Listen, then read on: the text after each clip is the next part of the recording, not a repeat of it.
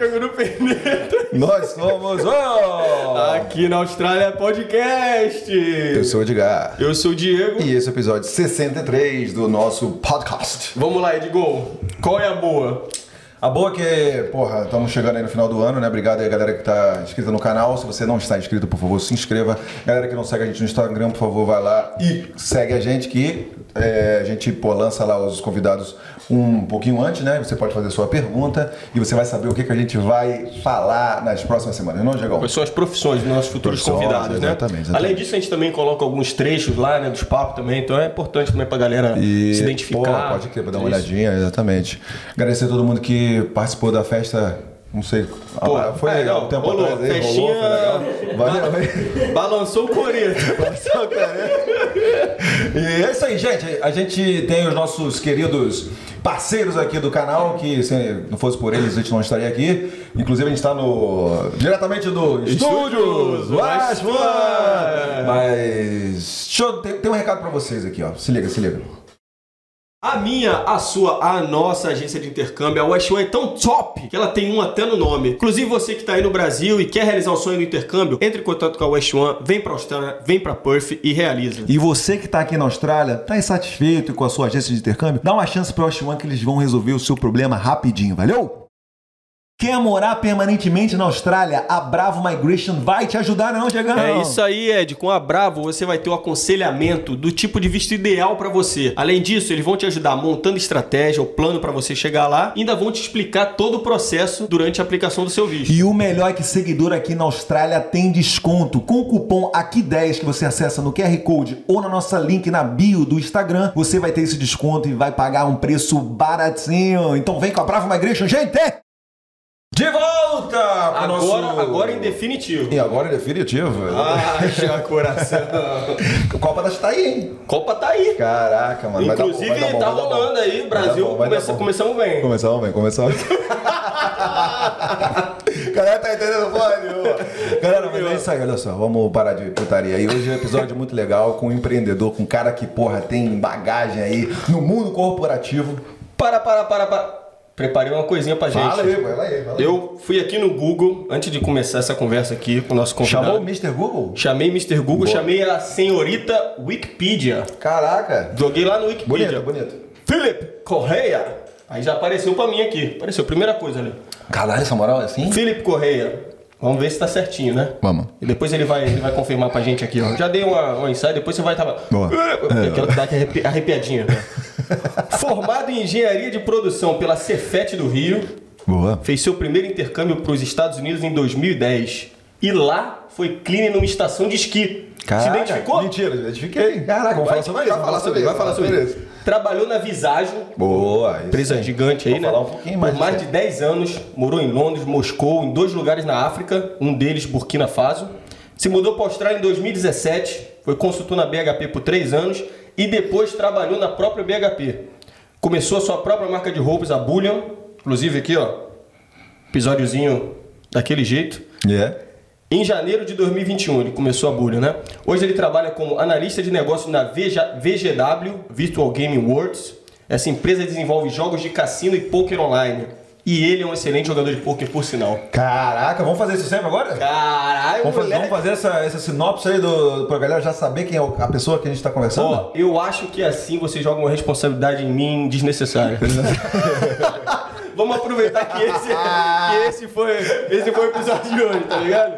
Ah, muito bom, muito bom. Vou lançar pra você. Caraca, na moral. Você gostou? Porra, que Você currículo. dá hein? aquela Que apresentada, confere Sim. com ele se tá tudo Vamos dentro ver, dos conformes. Então, E vamos pra resenha. com vocês, Philip Correia!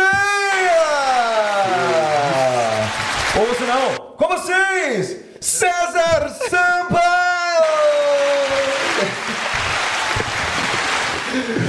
Seja bem-vindo, desculpa aí, cara, a gente é muito putanheiro. Olha, né? papai, vem. Fala. Prazer aí, cara. Fala, Obrigado pela presença aí. Finalmente saiu aí, hein? Finalmente Obrigado a resenha. convite.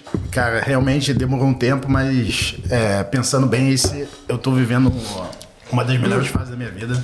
Tanto pessoalmente quanto profissionalmente, eu acho que vai ser um papo bem legal. Tanto no profissional como no pessoal, senhoras e senhores. Então acertamos o time, então. Exatamente. E aí, como é que foi esse currículo? Tá certo? Ele falou Cara, tudo certinho? O currículo tá certinho, não sei de onde tu tirou isso. Caralho, é investigador do Sherlock, Sherlock Holmes? Caralho. Xe- Xereco Home? Eu não faço ideia de onde você tirou isso aí, mas tá certinho. Né? Caraca, mano, irado, ele irado. vai ficar final de semana todo pensando, Pensando, nisso. exatamente. Isso aqui também, ó. Diretamente de Vila Valqueire! Isso, Caraca, Valqueire. Tempos complicados. Tempos complicados, complicados na minha vida. Tempos complicados na minha vida. Mas aí, cara, vamos lá, fala aí. Porra, tu fez a estação de esqui lá na... Onde é que você foi? Lá nos Estados Unidos? Eu morei em Park City, Utah, 2010. É, foi logo no segundo ano da faculdade? Ah, é. Fazer aquele... Como é que é o nome? O... Como é que é? Wo- Work Experience. Exatamente, Work Work Experience. É, então, eu entrei na Visagio em 2009. Eu entrei na faculdade em 2007. E é, quando eu entrei na Visagio, a galera já falava inglês, entendeu? E eu não tinha feito curso, então eu não sabia muito inglês. E eu me sentia um pouco peixe fora d'água dentro do mercado. E aí eu resolvi pagar esse intercâmbio no meu, na minha bolsa de estágio lá. Qual foi o ano mesmo? Desculpa. 2010. 2010. 2010, então, dólar a 1,50. Ih, nem lembro, mas era. É, não, porque eu fiz, eu fiz a mesma coisa na mesma época. É, mesma, mesmo ano. Não, 2011, eu fiz 2011. É, não era tão caro, não. E meus amigos tinham feito no ano. Ó, meus amigos fizeram em 2008, da faculdade mesmo, logo no segundo ano de faculdade. Só que eu não consegui, porque eu não tinha dinheiro, né? E, e depois de 2008 veio a crise, né? Nos Estados Unidos. Então 2009 foi ruim, ah, então não teve muito intercâmbio. 2010 eu consegui juntar o dinheiro, paguei e fui. E eu fui numa modalidade que chamava self-placement, que você deixava para procurar emprego lá. Então você pagava o intercâmbio, pegava o visto, ia lá, metia a cara e conseguia achar o trabalho.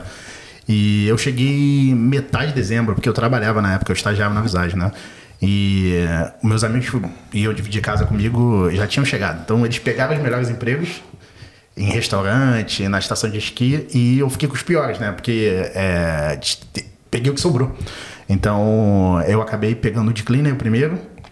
É, Mas ganhava, não rolava, não rolava uma pontezinha, de repente alguém que tava trampando já no já lugar de tava ca- já tudo na, cheio. já na segunda semana já tá tudo cheio. É difícil, é difícil. Eu ganhava, na, eu ganhava na época 10 dólares a hora. Ganhava mais que eu, ganhava 9. É. Mas eu fui com um emprego garantido, tá ligado? Então- Porque eu tava com medo da porra, tá ligado? Então, o que acontece é o seguinte: self-placement você consegue negociar um melhor é, é salário. Saindo já com o emprego pronto, talvez você não tenha um salário tão bom, entendeu? Exatamente. dólar, Tinha moradia, tinha moradia. É, não, não tinha Você moradia. conseguiu lá, então. Eu tinha uma moradia fechada, os caras, porra, cobravam quase meu salário todo, cara, aqueles putos. Só que eu não tinha, como era a minha primeira a experiência internacional, Sim, eu sim. não tinha essa noção, tá ligado? Eu falei, Então. minha mãe, graças a minha mãe, graças a Deus, minha mãe me emprestou o dinheiro na época, acho que era por 4 mil reais, velho. Ah. Paguei com ela em 12 vezes sem juros, que eu não tinha dinheiro, tá ligado? e aí, porra, velho, mas é, foi complicado. Não, o meu, meu esquema foi o seguinte: é, é, tinha uma comunidade no Orkut, né? Do Work Experience, aí você procurava a localidade. Eu fiquei entre Tahoe e Park City, que é o clássico, né? Da Pô, estação de esqui. É top demais. É, aí eu decidi ir pra Park City, a gente fez um grupo lá no Rio mesmo, das, da galera que tava pensando em ir pra lá. Aí juntou um, um grupo de cinco homens, cinco mulheres. E a gente achou o apartamento. Um cara lá, Felipe, é, vou mandar um abraço pra ele também. Ele fez todo o trâmite lá, achou, achou a casa. Ah, o mano lá da faculdade. Não, não. Um cara, cara que eu desconhecia no Rio de Janeiro, na comunidade do Ah, Orkut sim, sim. aham. né? Não era meu amigo. Ele fez o meio de campo, assim, ah, tô, peguei esse apartamento aqui, é, tem que achar as pessoas agora. E quem, quem, quem quer fazer parte disso? Aí eu mandei mensagem pra ele, ele conseguiu organizar lá cinco homens, cinco mulheres, apartamento de dois quartos. Dois banheiros, dois quartos. Cinco homens, cinco mulheres. Horrível. Para dividindo. é, duas pessoas dormiam no sofá da sala, aí a gente dormia no quarto com dois homens com quatro. É, só que só tinham, estudante, só né? tinham duas camas, uma de casal, uma de solteiro, um no chão, eu dormia no chão. É, pô, Mas, a- mas a- era tranquilo? Foi, foi tranquilo essa, essa parte aí? Cara, foi, porque tudo festa, né? Eu tinha, eu tinha 21 anos, já podia beber nos Estados Unidos, que é bom, podia ir para as noitadas e tal. E... Pagou baratinho? Hã? Pagou baratinho não? Eu- Não quer? A moradia? Então, eu paguei barato porque dividia um apartamento de dois quartos, Pô, de dez porra, cabeças. 10 pessoas. Pô, mas comigo era, era uma casa, né? Tinha. Era 12 cabeças, velho. Mas aí era bem grande a casa, né? É. O nosso. A localidade era muito boa, cara. A estação de esqui, que. Eu esqueci até o nome agora de qual em si, mas a casa era embaixo da montanha. Então eu andava no primeiro lift para pegar snowboarding, é, de- andava cinco minutos. Top andava demais. cinco minutos da minha casa já estava na estação de esqui, entendeu? E aí foi isso. Aí eu fiquei batendo na porta, é, é, bati na porta da estação de esqui, aí tinha trabalho de cleaner, aí me botava pra fazer o trial lá, que é aspirar é, todos os prédios da estação de esqui e voltar pra ver se eu aguentava. Aí com aquele aspirador de pó nas costas, né? Sim. Aspirei, voltei. Eu tinha ido com um amigo meu que tava morando comigo, né? Aí, quando eu voltei, o aspirador dele já tava lá, né? Eu perguntei pra manager assim, pô, cadê meu amigo? E ele não aguentou não, desistiu com duas horas. Caraca, é, é pesado. Aí eu peguei esse, esse emprego, não tinha vale. Não tinha passe de esqui, né? Que geralmente dá, né? Sim. Quem trabalha Não pra- tinha? Não Pô, tinha, sacanagem. uma merda. E. Só que eu Qual concluí. é desse passe de esqui aí? Quem trabalha na, nos resorts, geralmente funcionários Esqui é de lá. graça. Esqui é de graça. E eu não tinha. Ah, Aí eu paguei o passe lá, 400 dólares, eu acho, é, pra pegar o Season Pass, né? Podia fazer qualquer dia. Então minha vida no início era assim, né? É, trabalhar, começava às 6 horas da manhã até 3 da tarde, depois ia pra estação ou chegava um pouco mais tarde do trabalho e ia de manhã. Eu fiquei fazendo isso durante quatro meses. E aprendendo inglês, né? Então. E se foi a primeira experiência internacional que você teve? Primeira, primeira experiência internacional. Sim. Porra, e. Não, eu acho assim que a melhor maneira de aprender é assim, velho. Você se bota logo assim pra trabalhar, mesmo que tu não souber, você vai aprender na marra, né? cara? Exatamente. é. Eu morava só com brasileiro. Mas. Desculpa. Eu morava só com brasileiro, mas é, eu coloquei na minha cabeça que eu tinha que aprender inglês. Então eu tentava interagir o máximo no trabalho. Porque cleaner, é, a gente tem muito isso aqui na Austrália também. É, vive em comunidade brasileira e trabalha com empregos que não tem interação com, com as pessoas. Mete o fonezinho de ouvido e fica ali É, mete sozinho. fonezinho. Né? Eu não, cara. Eu falava com todo mundo do, do resort, falava com os hóspedes, falava com quem entrava na. Eu, eu era chato, entendeu? E, e dentro de casa também, a galera queria pedir pizza no, na Domino's. A galera não tinha Uber Eats naquela época, alguma coisa. Então eu falava assim, eu ligo. Aí todo mundo tinha medo. A galera já sabia falar inglês, mas tinha medo. Eu não, botava a cara e tentei. Então essa foi a minha primeira experiência internacional e que foi muito válida, entendeu? É, experiência, pô, fazia. quanto, quanto tempo? Eu fiquei quatro, cinco meses, quatro, cinco, meses. Cinco meses, pô, bastante Ainda, tempo. ainda dei um rolê lá, fui pra Las Vegas, fui pra. É... Onde eu fui? Miami? fui pra Miami, Miami, Miami. Fui Miami também. É. é barato lá pô, pra viajar no, Cara, entre muito os- barato. A gente pegava um carro lá, a gente fez de Las Vegas, é, Park City pra, pra Las Vegas, é, pra Nevada, né? É, co- é, Utah e Nevada do lado. Então, seis horas de carro. Então, a gente pegou um road trip, foi pelo Grand Canyon. Pode ter legal. vontade de morar lá nos Estados Unidos, não? Cara, então, eu falo é, bastante, tipo, é, eu vim pra Austrália com, é, com família, né? Eu tenho um filho pequeno, é, agora eu sou divorciado. E, mas aqui é muito bom para criança, só que profissionalmente é, ou é muito para outra costa, né? Tem as maiores empresas e eu tenho vontade também de trabalhar numa empresa de tecnologia nos Estados Unidos, talvez. Sempre tive esse sonho, né? Porque eu acho que o brasileiro, ele na América do Sul ali, ele tem. Ele é- é- consegue ver mais os Estados Unidos do que a Europa, né? É mais próximo dele. Pô, trabalhar nos Estados Unidos, então a gente é- sofre muita é, exposição cultural dos filmes dos Estados Unidos, como é trabalhar lá, como Sim, fazer faculdade sim. lá, como é fazer esporte lá. Então, é o meu sonho sempre foi ir trabalhar lá. É, não tive a oportunidade ainda de trabalhar Vale na minha. Silício lá? É, no Vale do Silício é agora, hein? É, nessa empresa que eu tô agora tem abertura com lá, então. Aí, ó. Ih, cara, será que. Maneiro, maneiro. Isso é Já legal. garantimos agora o papo agora, porque vai que futuramente o cara pô, vai É. mandar mensagem, nem, só aparece um tiquezinho, um só. Depois, Nem a foto aparece, É, nem a né? foto aparece. É, é, Vamos voltar um pouquinho. Você é formado em quê? Sou engenheiro de produção. Dia de produção. Você se formou no Cefet, né? Sim, sim. Você chegou a atuar lá no Brasil? Sim, sim. É, o que aconteceu foi o seguinte: eu entrei, na verdade, eu entrei primeiro na FRJ.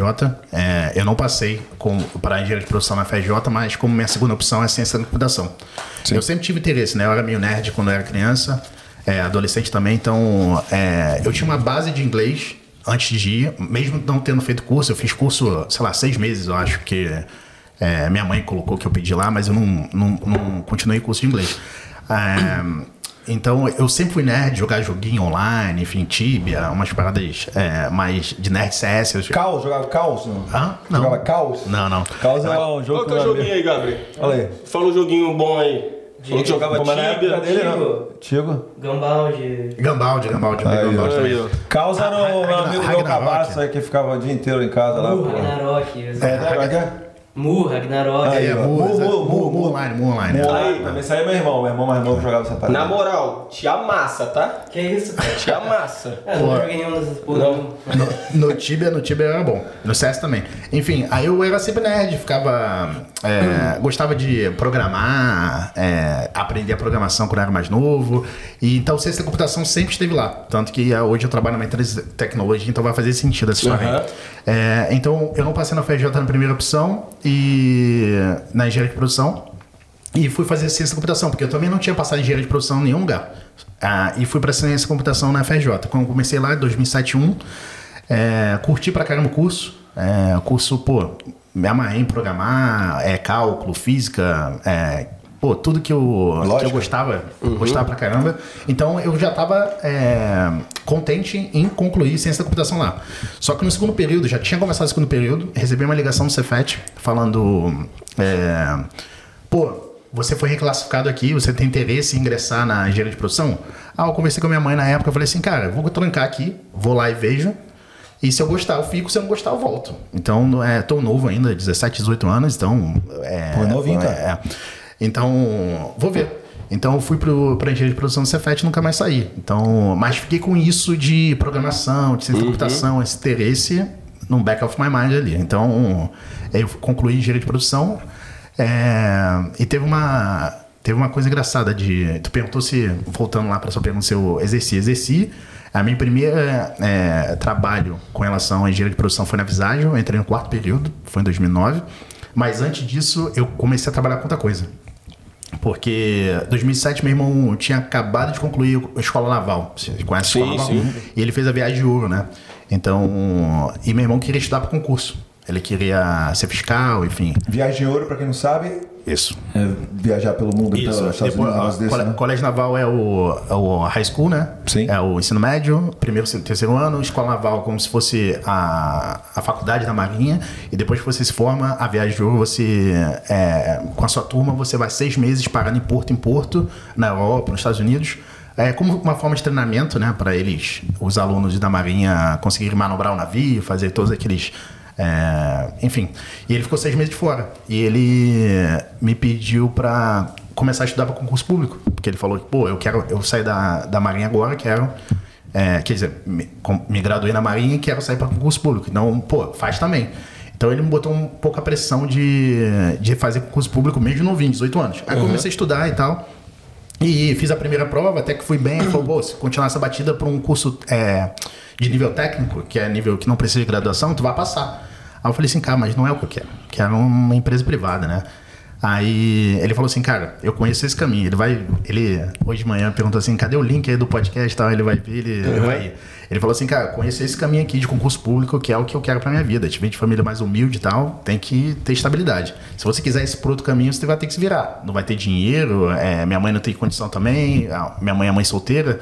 É, eu falei assim, cara, vou tentar. Aí eu tive que é, tirar o coelho, coelho da cartola ali para fazer alguma coisa. Então, eu gostava muito de matemática, física, tinha feito um bom preparatório para passar nas faculdades e me sentia capaz. Entrei em contato com um amigo e ele me achou, descolou um trabalho de monitoria no colégio Ponto de Ensino lá no, no, no Rio. E eu comecei como. Tipo GPI, né? Isso, era ponto de ensino, PH, GPI, essa- Então eu entrei pelo ponto de ensino, eu tinha feito elite, tinha feito concorrente. E hoje é tudo só, sou um grupo só. Mas é, entrei como monitor de matemática e física e era trial, aí só pegava, ia lá, me deram feedback, pô, gostamos de você, vem aí. Então eu fiquei dois anos. Eu fiquei no, no início da faculdade de Cefet, eu fazia faculdade e dava monitoria. Porra. É, mais ou menos, né? Porque eu dava mais monitoria do que ia pra faculdade, porque era o que me dava dinheiro, jogava bem, assim. É, sei lá, eu acho que com 18 anos é, eu tava ganhando, sei lá, 3 mil reais, 3.500 reais, dando monitoria, aula, sei que, substituindo o professor, enfim. Eu gostava muito disso.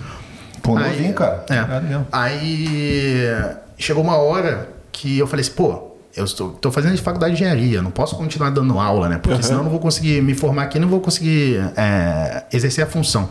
Aí o que, que eu fiz? é, tinha uma empresa júnior dentro do Cefex. Sabe o que é empresa júnior? Lembra? Sim, sim, sim. Empresa júnior é, é uma empresa que de consultoria dentro da faculdade, formada por alunos. Então, o presidente é aluno, É. o, o diretor é aluno, o consultor é aluno, só que orientado pelos professores da faculdade. Pra já dar cancha pros Isso, estudantes, aí né? você presta serviço para micros e pequenas empresas. Então, sempre orientado, sempre doçado para um, um, um- Mas é um trabalho voluntário. Então, É. tipo assim, não ganha nada. Então, eu cheguei para minha Tem mãe. experiência. É, tem experiência, exatamente. Eu cheguei para minha mãe, que eu já tava ganhando 3 mil, 3.500 lá. Eu falei assim, pô, mãe, é, eu acho que eu vou sair de dar aula e vou entrar nesse trabalho voluntário. Ela falou, pô, mas tá, você vai sair de 3 mil para zero? Eu falei, pô, mas é uma aposta porque eu preciso desenvolver os meus skills na minha área, na engenharia de produção, eu acho que aquilo ali vai me dar e vai me dar futuro no mercado de trabalho. Ela falou, ah, confio em você, vai lá, faz, vai ter aperto, né, porque vai mudar a sua qualidade de vida. Eu falei, não, tudo bem, vou pegar esse risco. E eu saí de dar aula e entrei nessa empresa. Fiquei lá um ano e pouco, ou dois, sei lá, não lembro. E o que aconteceu foi, eu ganhei um curso é, de empreendedorismo é, foi sorteado dentro dessa empresa de um depois de dois anos de empreendedorismo da Visagem em fevereiro de 2009. Aí eu ganhei um curso, era quatro finais de semana, e tu fazia um plano de negócio, apresentava para os sócios e tal na época. E, e eu fiquei apaixonado pela Visagem. Tive interação com os sócios e tal. Eu falei assim, caralho, é a empresa que eu quero, sei que é uma empresa muito foda, não sei o quê. Aí eu já tinha pres- um amigo meu, ele era presidente da empresa Júnior, ele já tinha entrado na Visagem em 2008, que é o Agapito. É, e ele. Eu falei assim, pô, cara, quer entrar, quer entrar? Ele manda o currículo. Só que olha só.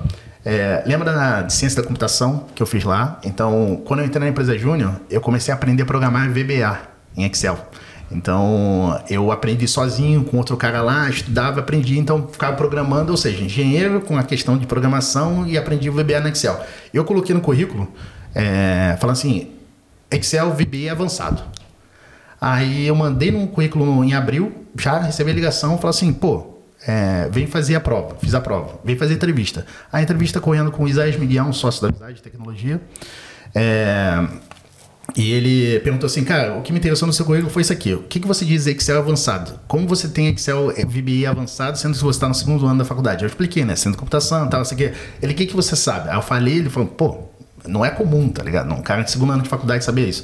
Tá, aí eu fui contratar na Visagem, aí começou.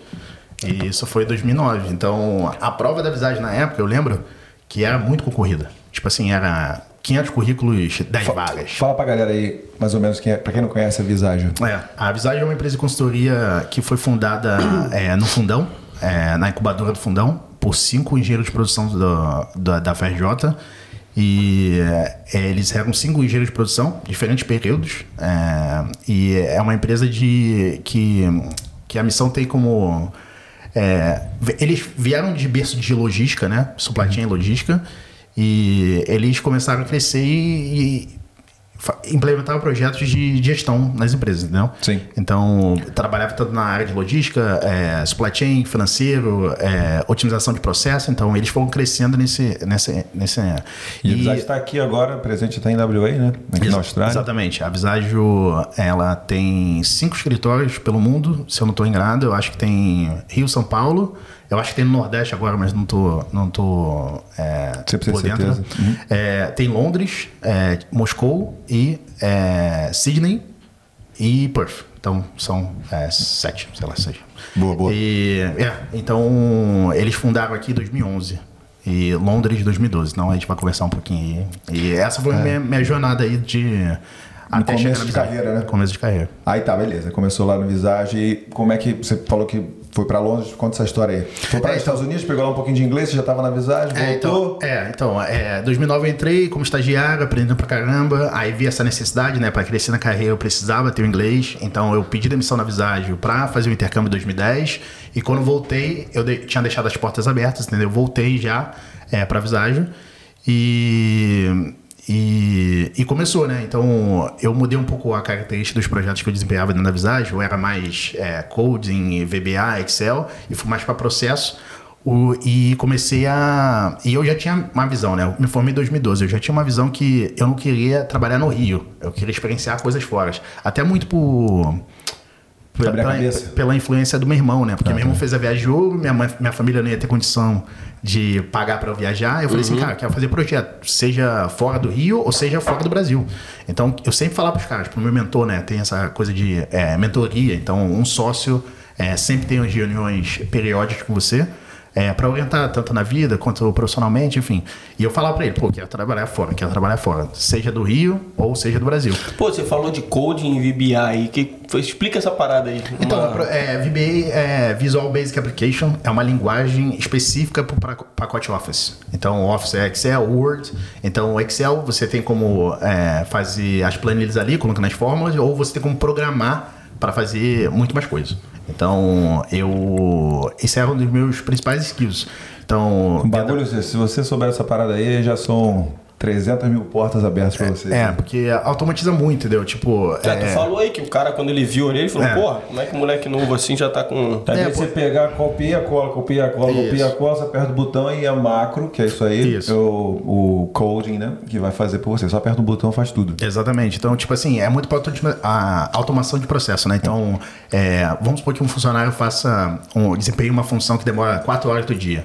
Você pode programar, o cara vai apertar um botão, a parada vai estar feita em 10 segundos, entendeu? Então, aumenta a produtividade do, do- dos funcionários, enfim, da empresa. né? primeiro, meu primeiro estágio, eu lembro que foi assim, velho. Eu trabalhava com um maluco que ele demorava muito pra fazer o- os negócios lá, né? Uhum. Que era o- as rotinas, né? Demorava muito. Eu era, pô, meu primeiro emprego, eu tava. Tipo, não sabia porra nenhuma, era virgão, né? Sim. Aí o cara decidiu mudar de emprego, ele saiu, né? Então o, a a área do cara foi delegada para outra pessoa. E essa pessoa era, do, era porra, muito boa em VBA. Então tudo que ele fazia em uma semana, o cara apertava um botão. Ah, qual, qual o período que você quer? Ah, setembro de 2020. Ah, tá. Ah, apertou o botão, tá feito. Aí acabou, tá ligado? Acabou a área. A área acabou. Então, tipo, não precisou mais ter aquela área. A área foi ah, modernizada, foi englobada em outra área porque o cara sabia muito. Exatamente. Inclusive, o Gustavo Frotinha, meu antigo chefe, o marido da. Cara, qual é o nome dela? Da gêmea do nada sincronizado, porra. Bio branca. Se eu falar errado, eu vou estar tá, tá fazendo merda. Ou da bio ou da branca. Eu falei aqui. É da branca, da branca, Tô te branca, aliviando branca, aí. branca, branca. É, aonde estava, né? Boa pergunta. Porra, tu quebrou o cara, mano. Não, não, não. Ah, não, do, que Ele saiu falando do do Brasil. Pipo. Que ele É, saiu do- Ah, tá, sair do Brasil. Rio, quer sair do então, Rio. o que aconteceu foi o seguinte: é, então, beleza, com essa ideia aficionada, surgiu uma coisa. Eu era muito doido. Na Visage, a galera apontava, eu fazia. Então, tipo assim, coisas que. projetos que ninguém queria, eu ia lá e metia a cara. Então, Tipo? É, tipo esse, que vai. Falar assim, ah, eu, eu não tinha nem completado a faculdade ainda. Eu tava no último período da faculdade, só projeto final de curso. No, já tinha feito todas as matérias. E surgiu assim, ah, tem uma oportunidade para fazer um projeto em Macapá. É, para uma mineradora que não seja Vale, né? Porque todos os meus projetos anteriores, mas em, em sua grande maioria, tinham sido para Vale. Era para Anglo American na época, na época. Na Macapá, que ele tinha uma operação lá. Fala assim: ah, tem uma, uma oportunidade para você ir para Macapá. Você quer? Top. Mas, pô, tem faculdade? Não, top. Vamos lá. Aí, fala assim, "Ma- mas. Não, não, tá, tá tudo bom, certo. tá- tá- Mas é, vai voltar toda semana? Não, não se preocupe com isso não. Vamos lá, me manda. Aí me mandaram. E a galera falou, pô, moleque muito novo, já aceitando tudo, vamos ver. Aí e o projeto era com um time muito bom. Uma galera sênior. O Wilson, é, em 2012, é, ele tinha ido ir, ir lá ajudar. é, fazer umas reuniões com os, com os presidentes, CEOs, enfim. É, e o time era muito forte. E eu de novinho, assim. E era eu mais três. É, com um mês, dois meses, as frentes de projetos desses três é, foram descontinuadas, não, não teve continuidade, só me deixou lá. Aí o meu mentor na época falou assim: pô, mas tu vai ficar aqui sozinho? É, eu falei: fico, tá, tá de boa, deixa aí. Então, é, eu ia pra mina, né? Tipo, três horas de, de viagem de ônibus de Macapá pra mina, Pedra Branca, do Amapari. É, ficava lá de segunda a quinta, segunda a sexta e depois voltava pra capital pra ficar em Ah, hotel. não chegava a ser uma cidadezinha satélite. satélite Sai- assim. É, era. ficava. É, Macapá já é pequena. Uhum. Aí a gente pegava um ônibus na segunda e ia pra Pedra Branca do Amapari. É que você falou o nome aí, eu falei, É. pô, nomezinho de cidade pequena. né? É, aí ficava de segunda a sexta lá dentro da mina, trabalhando com gestão de estoques. Então, é, saiu um pouco dessa área de VBA e tal. Eu fazia é, mais a gestão de estoques de, de equipamento de manutenção, reparo, operação, que é tipo assim.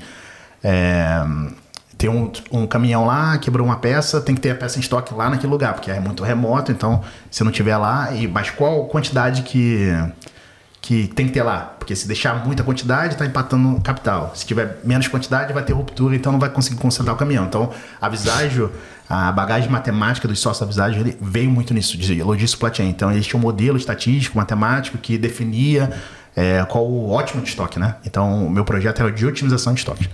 E, e eu fiquei mais especialista nessa frente, que me abriu várias outras portas depois.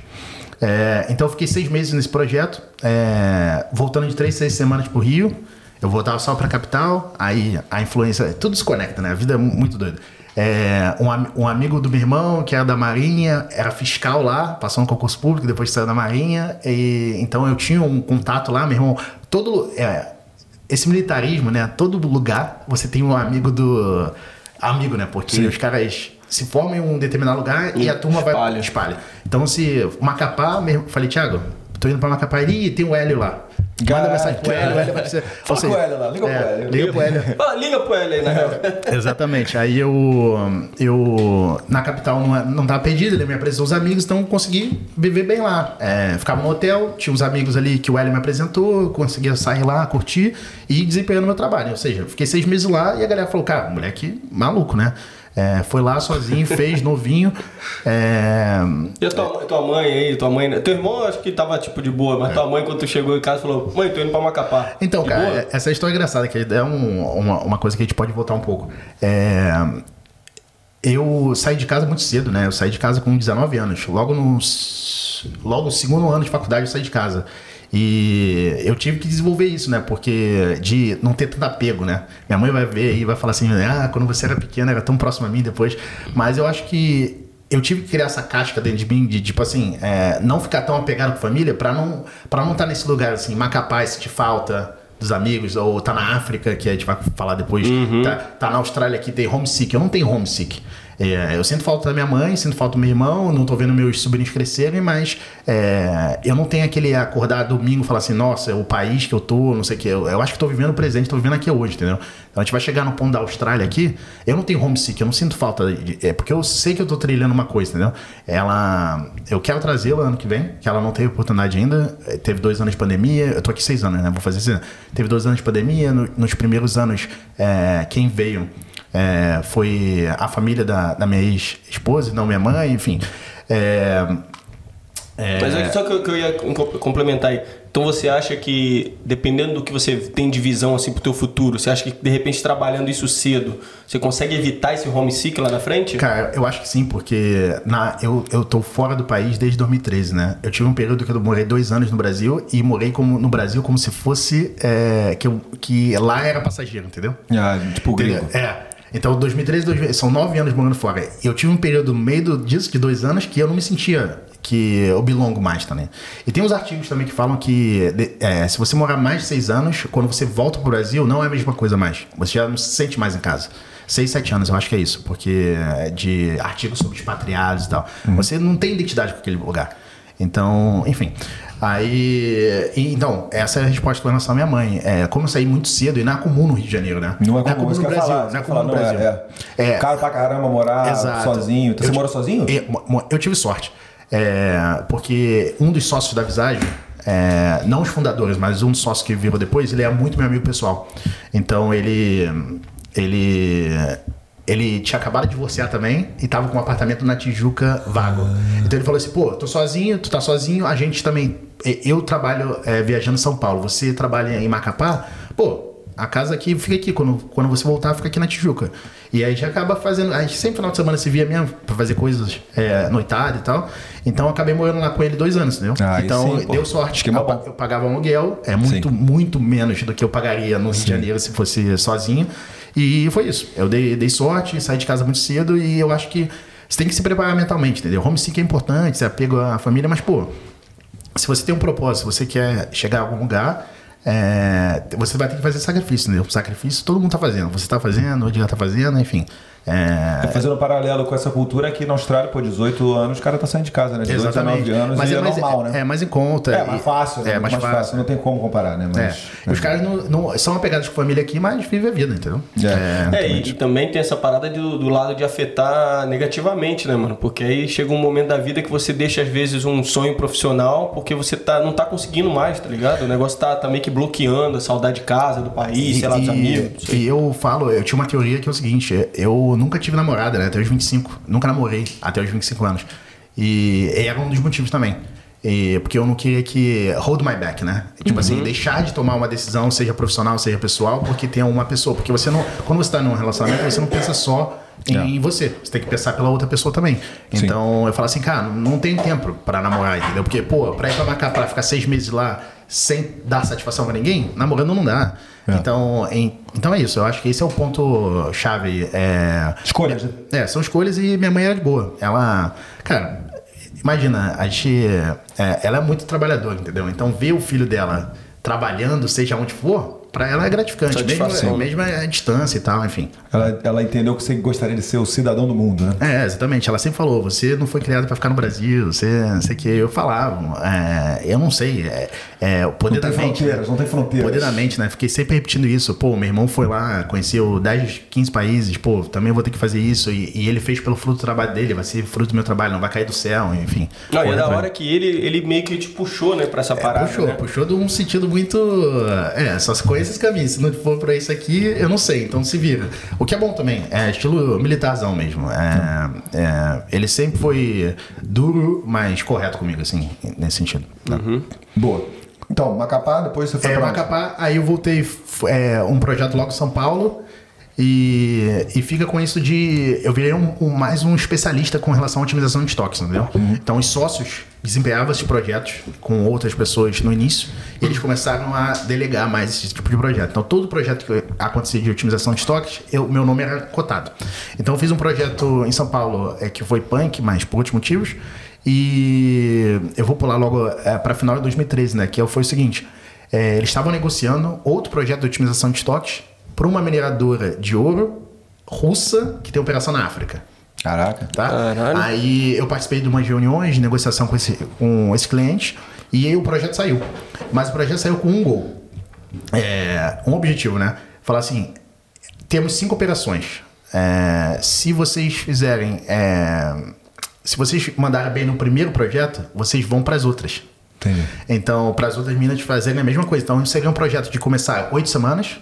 Acho que foram oito semanas. É, não, nove, eu acho. Nove semanas. E se desse bom, ia ser uma coisa de mais de dois anos, né? Porque você ia ter que ficar fazendo sempre as mineradoras. E ia falar assim, pô, Fio, é, tu foi Macapá, São Paulo, é, quer ir pra Burkina Faso? Eu falei, top. Ah, tu sabe onde é? Não. Quantos anos aí? É, Tinha quantos anos? eu tinha 23, 23. Porra, muito novo, velho. É, aí eu falei assim, é, tu quer ir pra Burkina Faso? Top. Sabe onde é? Não. Aí ele falou, na África. Tá bom, vou, vou, ver, vou pesquisar aqui. aí, aí eu pesquisei, aí liguei meu irmão, né? Falei, pô, vai, talvez seja um, surja um projeto na Burkina Faso. Ele, Burkina Faso irado. Eles ganharam da... Elinho da- tá lá, Elinho tá lá. É, é, é, irado ganhar a Copa da África ano passado em cima da Nigéria. Por causa de futebol. Ai, maneiro. Aí, meu irmão, por causa de futebol. Irado, cara. Irado, eu falei- eu falei, ele falou, conheço, conheço, ganhou da Nigéria, Copa da África ano passado. Eu falei, cara, como Você é que sabe? falar não, um pouco desse cara lá, pô, conheço fala ele. com, com o Anthony lá, pô, lá de, de Não, Burkina e, Faso. E, e Burkina Faso é engraçado, só que eu acabei de lembrar. Antes disso, é, já tinha me convidado para outro projeto exótico, da Shell no Afeganistão. Caraca, isso aí. A Shell no Afeganistão, porque quando teve a guerra, os bombardeios é, explodiram os, os oleodutos, né? Sim. Então tinha a Shell ia lá, que tava fazendo um projeto de project management para coordenar o projeto lá de reconstrução, revitalização do lugar. Aí eu falei, top também. Minha mãe, tá louco? Ah. Afeganistão. Eu falei, mas é safe. Se estão mandando gente pra lá, tá safe. Caraca, aí não, ia ficar aí ia, E ia passar uma agulha, não. Porra. Não, e essa daí, por exemplo, do Afeganistão, por exemplo. O, tu também pensava pelo lado financeiro, assim? Ou... Não, financeiro nunca foi o caso. Pelo é, Porque eu imagino que, por exemplo, vai o cara falar Afeganistão, aí a galera deve falar, puta, aí o cara, ó, mas é, é tanto aqui, aí dá, dá uma animada. Não, uma cara, bala- porque. Teu nem tinha isso. Não, na visagem, na, na o, o salário é o mesmo. Independente de você fazer Ah, projeto. sim. Você tinha uma vida de expatriado. É, e você ganhava por performance também, entendeu? Tipo assim, tinha um- um- as notas que você podia tirar é, ao longo do ano que poderia aumentar sua, seu bônus, alguma coisa do tipo. Mas eu sendo FIFO ou não, o salário é o mesmo, entendeu? Então, nunca foi pelo dinheiro, foi pela experiência que eu falei assim, cara, tem que criar o foundation aqui é, de competências, skills e, e que isso vai me possibilitar no futuro abrir uma bullion. Hoje eu entendo processo, entendo estoque, entendo relacionamento cliente, né, entendeu?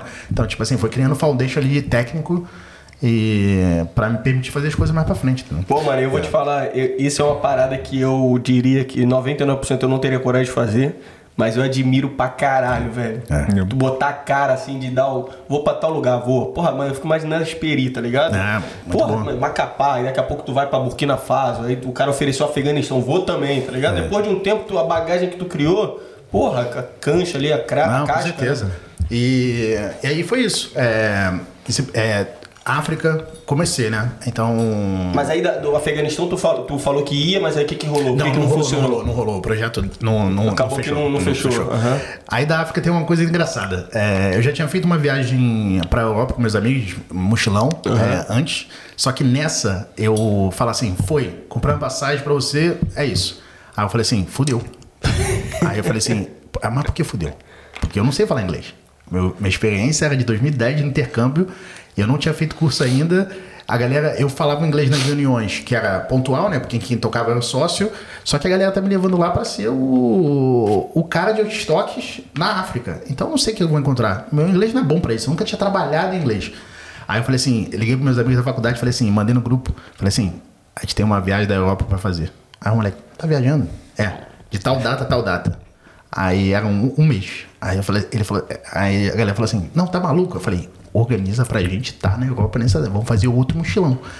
Aí os moleques, tá bom, mas por quê? Porque eu tenho que fazer um intensivão de inglês na Europa. E vocês vão comigo. Vocês vão comigo, pra, a gente vai curtir intensivão de inglês pra no dia ah, que acabar a viagem, eu já saio, que na época era Barcelona, já saio de Barcelona pra África direto. Aí os moleques toparam. Aí eu, fomos em seis ou oito. Caralho. Seis, e- é, seis e oito, outro mochilão e, e eu naquela minha pegada. Falando com todo mundo, perguntando tudo, sentava do lado do cara no metrô, perguntava, ficava tentando falar. E. E. A história não termina bem. É, a história não termina bem. Cheguei na África lá, é, o sócio já tava. Não, não, mas calma aí, calma aí. Vamos falar um pouquinho do, da, da Asperi de Londres. É. Mas aí tu, tu porra, Do, do mochilão, do mochilão. mochilão, É. mochilão. Tipo assim, a galera que você. Detalhe aí no caso, né? A galera que foi com você, todo mundo tá com a vida ali, tocando a vida e tal. Você era o cara que ia fazer isso como experi pro trampo e a galera ia voltar depois pra vida normal. Não É, tinha ninguém to- que. to- todo mundo engenheiro de produção. Seja do meio, do- da mesma turma, ou veterano, calor, eram, são meus amigos até hoje, entendeu? Então a gente via- fez dois mochilões juntos. E é, eu ia fazer isso, a galera continuou. Eu, no meio da viagem, eu fiquei 20 dias, eles ficaram 30. Eu, de Barcelona, eu fui pra África e eles continuaram, Ibiza. Aham. Continuam. E aí tu lá, que, fala, que até- acho que até uma dica pra galera que de repente tem a oportunidade de fazer isso, dar um rolê e tal antes. Qual era a tua forma de, de praticar, de fazer esse intensivão aí de inglês? Ixi, isso vai ser censurado, hein? É, Cara, é, co- conhe- conhecendo gente, entendeu? Tipo, é, até depois que. quando- Tinder, pode falar. Não, não, Tinder, Tinder, Tinder não, não, não, Tinder. não, não, nunca usei Tinder, eu odeio Tinder. Boa, boa, É, é, cara, conhecer gente. Então, tipo, você, quando a gente for pra Londres, lá quando eu morei, é, eu nunca morei em hotel. Mesmo a empresa podendo pagar, eu sempre fiquei em hostel. Desde o meu mochilão, eu falei, cara, isso é experiência, entendeu? Hostel é o lugar que você pode ir sozinho, você botou sua mala no, no quarto. Se tiver é, shared bed, né, é, muitas camas, você já vai fazer amizade ali, pelo menos com a galera que tá, tá no quarto ali se arrumando. Desceu pra área comum do hostel, tomou a primeira cerveja, já tava falando com, com a pessoa do lado. Já tava falando, pô, o que, que tem bom pra fazer aqui? Ah, não vai nesse lugar turista, não, vai pra esse aqui. Não tem isso aqui. Cara, então hostel é o antro de conhecer gente e conversar. É, você conversa, pô, é tanto homem quanto mulher, experiência, diferentes países, diferentes sotaques, enfim. Hostel é. Eu recomendo todo mundo pra ir hostel. Eu fui com a minha namorada agora pra Melbourne e eu falei, mesma mentalidade. Pô, temos condições de pegar um hotel? Temos. Airbnb? Temos. Mas, cara, hostel, entendeu? Pra gente ver gente, pra gente conversar, porque a gente tá num lugar que a gente não conhece. É pra. É, pô, ficar em hotel, você vai subir, breakfast, turismo, voltou, vai pro seu quarto, fica sozinho. Então, eu acho que eu vou continuar nessa pegada de rosto pra, Tu pra fica meio tempo. robotizado ali, né? Se É. tu ficar no hotel, aí tu já tem um lugar planejado pra ir e tal. É claro que, por exemplo, viajar com meu filho. Viajar com meu filho vai ser. É Hotel. É hotel, Outra porque tem mais pegada, conforto e tal, não sei o que, mais seguro, mais seguro. Mas se for eu e ela, a gente já conversou, a gente gosta muito disso de conhecer gente, ficar. É claro que dá pra pegar um quarto mais privativo, né? Óbvio. É, agora que tá, na- tá, tá, tá. É um casal, né? Mas, pô, área comum, tomar cerveja, conhecer gente, trocar ideia, enfim, eu acho que é isso. Pegava é... o metrôzão lá, o trem lá, e tu metrô. falava, ô, ô, Arsenal aí ganhou do não sei o quê. Exatamente, vai, cara, puxa assunto sobre tudo, tudo. Porque a pessoa fala, pô, o que tá fazendo aqui? Ah, tô fazendo mochilão. É, no- nos Estados Unidos era muito isso. Eu trabalhava na, como cleaner, não tinha tanta interação, mas falava com a minha chefe, falava no raidinho e tal. Quando eu ia pra estação, eu puxava assunto com a galera no lift. Eu tô no lift com a minha de snowboard, um outro cara tá subindo. E geralmente as pessoas que fazem é, snowboard são wealth, né? Tem, tem grana, tem instrução, tem educação, enfim. Aí eu falava, eu falava assim, ah, você é do Brasil? Pô, tá fazendo o que aqui? Ah, eu trabalho aqui, tô melhorando inglês. Ah, mas seu inglês é bom. Ó, conversa de livros. O que você fala? Ah, sou, faço engenharia de produção, com a parte mais tecnológica. Pô, sério, eu trabalho nessa empresa aqui, no lift. Cinco minutos pra subir. Ah, não sei o que, pô, legal. E networking, conhecendo gente, limpei quarto de de galera muito rica que perguntava assim, pô, é, perguntava o que que fazia, eu, pô, não sei o que, pega aqui meu cartão da empresa, o que. Não, só falar com a galera. E rosto é, é a parada, entendeu? Não, e a galera também, eu imagino que muita gente possa ter aquela visão assim, pô, mano, botar cara, falar, falar errado, o cara vai, porra, tô pagando mico. Mas tu imagina você no Brasil, a gente lá no metrô, sei lá, no Rio, aí chega um cara que tá fazendo mochilão, o cara vem trocar ideia contigo. Pô, velho, imagina a resenha, tá ligado? E você falou muito bem, é, falou bem aí do, da questão do falar errado. Falar, cara, eu vou te falar, quem se preocupa em falar certo ou errado somos nós mesmos. Porque quem tá recebendo a mensagem só quer que, que, que você passe a mensagem, entendeu? Normalmente trabalho, eu falo, é óbvio que eu queria ter um sotaque inglês perfeito, legal, pô, dar uma palestra. Só que quando você in- in- in- internaliza que é, as pessoas estão te julgando menos do que você a si próprio, você fica de boa. Hoje, o, o vice-presidente da, da BHP é um colombiano. O sotaque dele é muito forte, muito forte. É, mas é um cara, um dos caras mais brabos assim que eu conheci de profissionais. Assim. Não conheci pessoalmente, eu trabalhei com o filho dele, por sinal, mas a- as palestras dele, a forma como ele se expressa, a galera fala, pô, muito carregado. Só que o cara é muito inteligente. Ele entende tudo e se faz entender tudo. Então não importa, entendeu? É, como tá seu sotaque. O a primeira foco tem que ser fluência. Entender tudo que estão falando e, e se- saber se expressar. Ter vocabulário, né? Na língua. O, o- a forma se você se expressar errado ou não, pouco importa no início, entendeu? Então, mete a cara mesmo e a galera valoriza, entendeu? Pô, um brasileiro aqui, não sei o quê, mochilão, tá na minha terra, tá na Rússia, fala. Tá. Eu, eu falava um pouco de russo na época, justamente por isso, pra criar empatia, entendeu? Porque chegar falando com os caras em inglês, eu falava em russo, o cara, pô, meus 30 segundos, 40 segundos, um minuto de conversa ali que eu ia aprendendo, já criava empatia, depois mudar pro inglês e ficar ficar de boa. Então é meter a cara, entendeu? O russo aí é. Porra, Nossa, é difícil. Seis meses pra. Seis meses Fala 30 pra. Seis meses pra aprender alfabeto e pronunciar o nome da minha rua. Caralho. É difícil. Outro alfabeto é outra parte. Beleza. Qual lugar vocês, quais lugares que você foi lá no mochilão dessa vez? Cara, eu acho que esse foi do Yacht Week. Então eu peguei Croácia, Budapeste, é, Berlim. Outro, outro, outro lado. né? É, outro lado, porque é, o primeiro foi nos tradicionais, né? Esse aí foi mais pro leste europeu. É, eu acho que o ponto alto dessa viagem foi o Week. Já ouviu falar nisso? Não.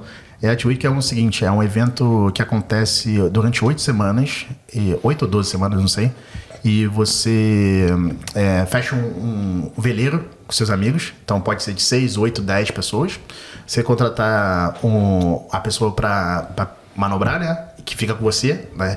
E sai em 100, 120 por semana. Você fica sete dias morando dentro do veleiro e paga nas ilhas noitada. Afternoon na, eh, na tarde e à noite. Então, tipo assim, na época a gente pagou 900 euros, que é tranquilo, porque eh, são sete dias de hospedagem, Porra. em- morando no veleiro, né? As festas inclusas, você só precisa pagar o diesel lá do, do veleiro. Pra não 900, ficar- 900 euros individual, né? é 900 euros individuais. Então, tipo assim, tu tá pagando só a hospedagem ali as festas. E paga noitada, sete dias, Croácia, Veleiro qualidade. veleiro vou qualidade. pegar um contatinho, iate, né? pegar um contatinho depois pra gente fazer esse rolê. aí. Ve- Velha qualidade. Eu, tá, eu tava falando até com, com o William, o Juliano, o Pedrinho, pra fazer, o Rander, pra fazer em casal, entendeu? É, Pra tá. fazer, pô, vamos fechar um veleiro de seis pessoas, oito pessoas, vai no casal, pô, fechou. Turisminho ali na, na ilha, pega um, um motociclo lá. Você falou aí, É, quatro, quatro casais, oito, dez, doze, Gabrielino. Arruma uma cocotinha e vambora. Fazer 14. casal legal, pô. Caralho, velho. Pica demais. Porra, Então, experiência pica. Eu acho que esse é o ponto alto dessa viagem, foi o Yacht Week, foi logo e, e, e depois a gente foi numa festa, porque, cara, a gente focava nas festas, né? A gente foi numa, na, numa noitada em Budapeste, logo em seguida do Yacht Week, chamada Magic Bath, já ouviu falar? Não. Que é uma festa das piscinas térmicas de, de Budapeste. Então lá tá, lá tá 0 graus, menos 10 e todo mundo é na piscina térmica. Gostou do nome, né? Banho mágico. É, banho mágico. E é isso. Acho que foi muito alto. Eu não lembro muito bem quais. quais... É, eu fui, eu fui pra essa, República parte do, também. essa parte do mapa aí é meio ainda cloud pra mim, assim. Eu nunca parei pra pesquisar, tá ligado? É legal. Pô, é legal, cara. É, República Tcheca também é muito bom. É, a gente foi pra Cracóvia também. Irado. É, na Croácia. Polônia, Polônia, Polônia. Cracóvia, Polônia. Ah, sim, sim, sim.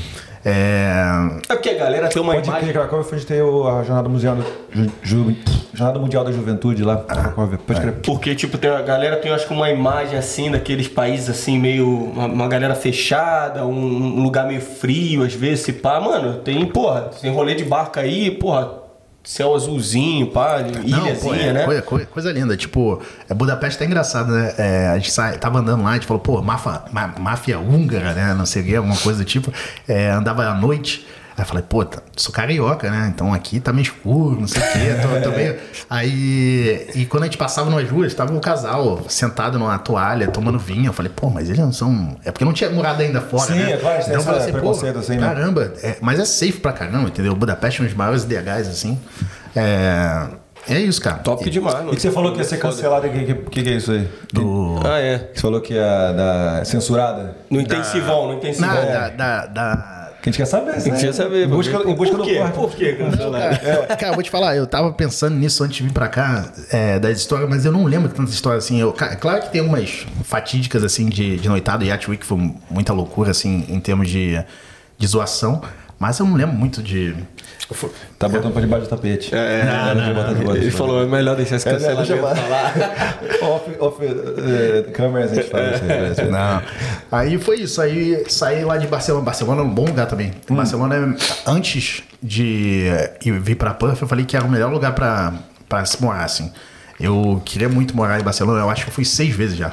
Todos os, os voos é, que eu fazia Stopover. pra É, era, geralmente era ou Londres, Paris, ou Londres, é, Moscou, Paris, e Paris, África. Eu fazia o inverso. Eu fazia sempre Barcelona parando.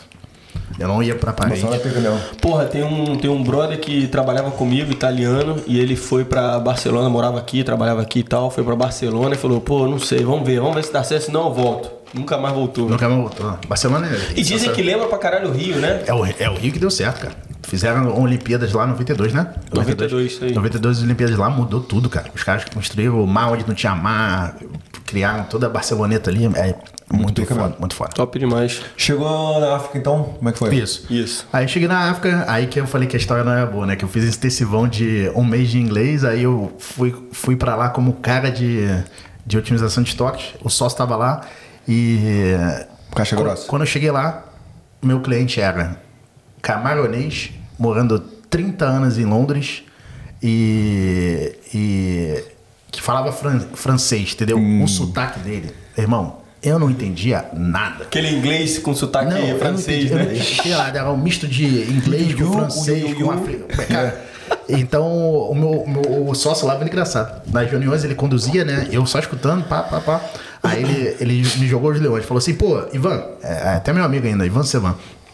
É, Ivan, é, leva ele lá pra dar uma volta na mina, né? Pra conhecer a operação de, de minério de ouro, que ele tem mais especialidade em, em minério de ferro e tal. Vai, vai apresentar as coisas lá. Eu fiquei 40 minutos, fiquei uma hora com ele no carro me apresentando tudo. Entendi 5 minutos. Caraca. Eu só falava aham, aham, aham. Yeah. Na volta, na volta da, da desse é, walking tour aí, é, eu cheguei pro sócio, na época o Weber, eu falei assim, Weber, não vai dar. É mesmo? Não vai dar. Ele falou, eu já percebi. Relaxa que eu já tô organizando isso. Aí trouxeram outro consultor pra trabalhar comigo. entendeu? Ah, entendi. É por causa do- da língua. Da língua. mesmo. Aí trouxeram o Igor lá, é, e, e o Igor foi a pessoa que eu morei, o brasileiro ficou eu e ele, e sempre com os gringos, né? Sim. É que a gente contratou é, francês pra falar francês, porque Burkina Faso é a língua francesa. É, e os russos do escritório de- da Rússia que a gente tava pensando já como porque era uma empresa russa, né? Sim, quando, a gente, quando a gente voltava pra, pra Rússia pra apresentar o, o resultado, é, tinha tanto em inglês quanto em russo. Então tinha que ter russo. Então ficou eu, esse brasileiro, e com russo e francês. É, então foi isso. É, o, o trabalho normal, tipo, dedicando pra caramba, trabalhando muito.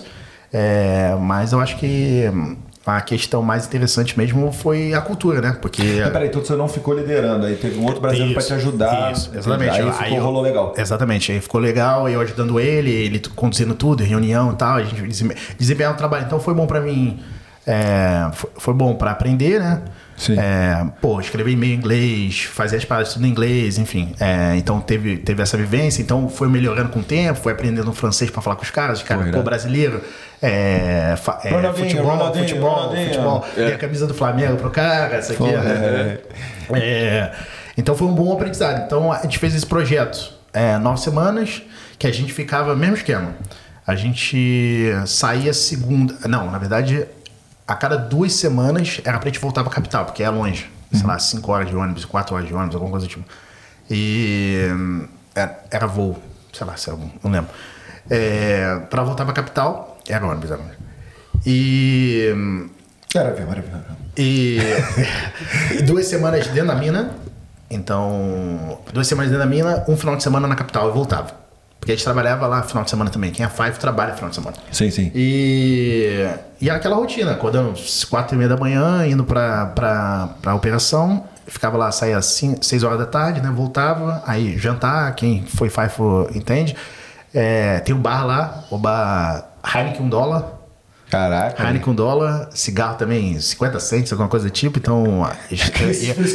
Eu, eu, eu não fumava, eu não né? fumava, eu não fumava até ir pra esse projeto. Depois eu fiquei um ano na África, de um ano na África, eu bebia todo dia com os coroa pra fazer networking, pra, porque quando a gente começou lá, eu era muito novo, né? Tinha Sim. 23 anos, então tecnicamente os caras me challenge o tempo todo. Sim.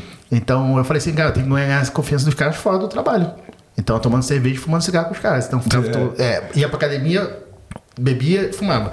E aí os caras come- começaram a me respeitar mais, fora do trabalho, no trabalho, enfim. É, aí gente mandou bem.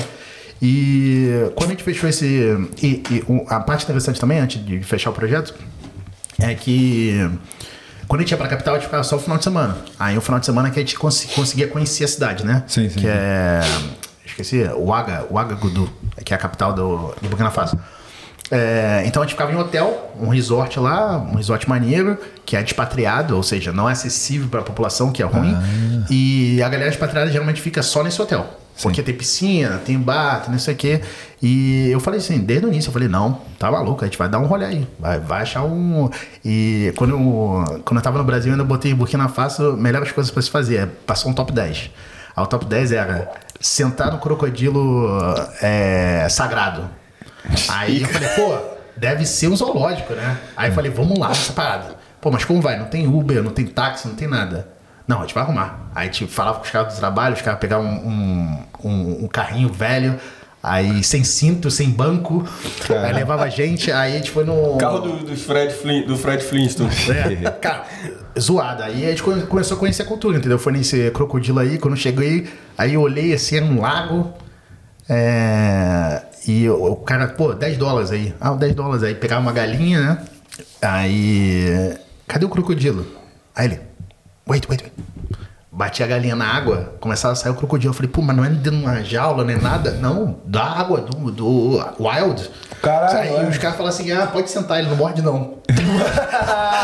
Aí eu falei assim, eu falei assim, que isso? Aí eu, do Valkyrie, vou, vou negar? Falei, sentei lá, tirei fotinho e. É mesmo? É, quase fui demitido da empresa. Tem a foto aí, ô Gabriel. Bota a foto aí, Gabriel. Olha lá, ó. É, olha lá. Caralho, olha lá. Aí. E ficou de boa, pô. Fiquei de boa. E. O crocodilão lá, tranquilo. Tranquilo, Deixou você tamanho, sentar. gigante, gigante. E. E. Aí tá na tela aí pra galera, ó. e o. Foi demitido? e quase, quase fui, mano. Porque Por health, japonês? health and safety do time. Eu escolhi.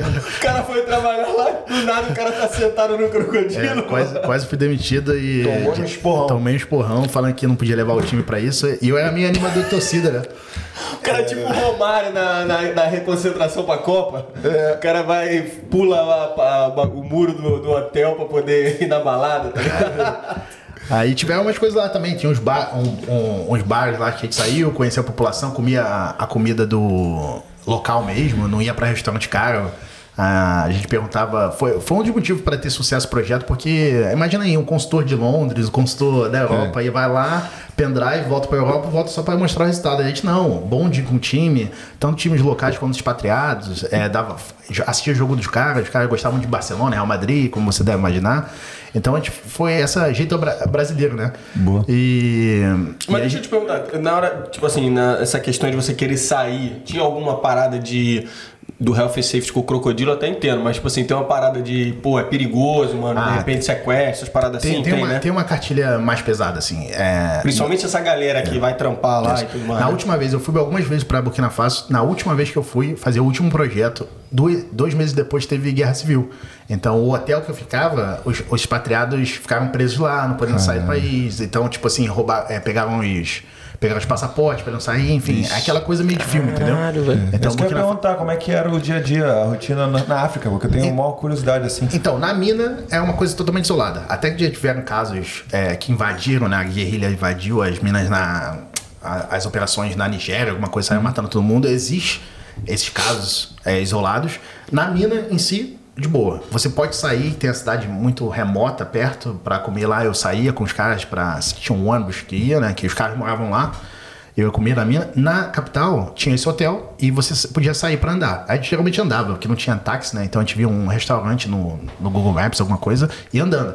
E saindo do hotel direto, já vem pessoa é, oferecer coisa para comprar, pedir dinheiro e tal, aquele, aquele jeitão, como você deve imaginar. É, e, mas eu não me senti. Eu não me Ameaçado. senti- ameaçado não. É, talvez é país muçulmano, né? Então é, é, a, a galera não bebe, né? Por ser muçulmano. E, e eu acho que eu- a gente não tinha mulher no time. Tinha mulher no time? Eu acho que tinha uma mulher no time e ela também não se tinha ameaçada, não, mas estava sempre com a gente, enfim. É, mas era aquela pobreza mesmo. É, os restaurantes locais eram. é, pô, não tinha guardanapo, não tinha é, garfo e faca, essas coisas aí. Mas, tipo assim, não é uma. É, quando, quando a galera fala em África, elas pensam muito para África, é, Moçambique, Quênia e Tanzânia, que fica ali na, acima da África do Sul, e África do Sul em si. É, mas a África Central é, é punk. Burkina né? Faso e Guiné, Guiné é punk.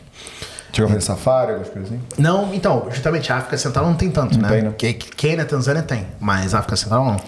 E Aí lá, nesse trajeto aí você via muita coisa, é, muita coisa é, triste, assim, do, da mina para o centro. ah, via, via bastante pobreza, aquelas coisas de levar coisa na cabeça, né? Criancinha, de brincar. Mas, cara, a África, do modo geral, é alegria, entendeu? Tipo, as pessoas são, são humildes, pobres, mas é alegria. A criança dançando, aquele jeitão lá que a gente fica vendo em vídeo. É, e eles vivendo como podem, né? E.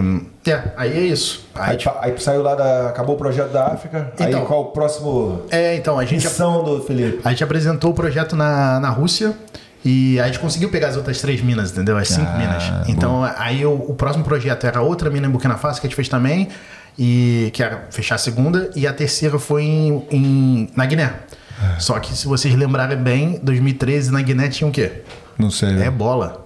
Caralho. Caralho. Bola. Então eu tava no epicentro, era a Algéria é, e, e Guiné, né? Então eu tava no epicentro da Nova epidemia. Guiné. Eu tava lá. Nova Guiné, né? É, não, não. Não, Nova, não, Gui- Nova é, Guiné é Guiné. perto. É, Nova Guiné é Guiné. Guiné, Guiné, Guiné. Guiné. Eu sou meio. Nova Guiné é Oceania, né? Considerado Oceania. né? Aí. Aí tava no meio da. Eu da sei por causa do, do War. Eu tava no meio da, da, da ebola epidemia, então mó tensão com relação ao trabalho, não sei o que, viagem não viaja, volta não volta, enfim. Aí foi, eu acho que da, da Guiné, eu acho que foi esse o mais challenge, assim. Sim. O desafio maior.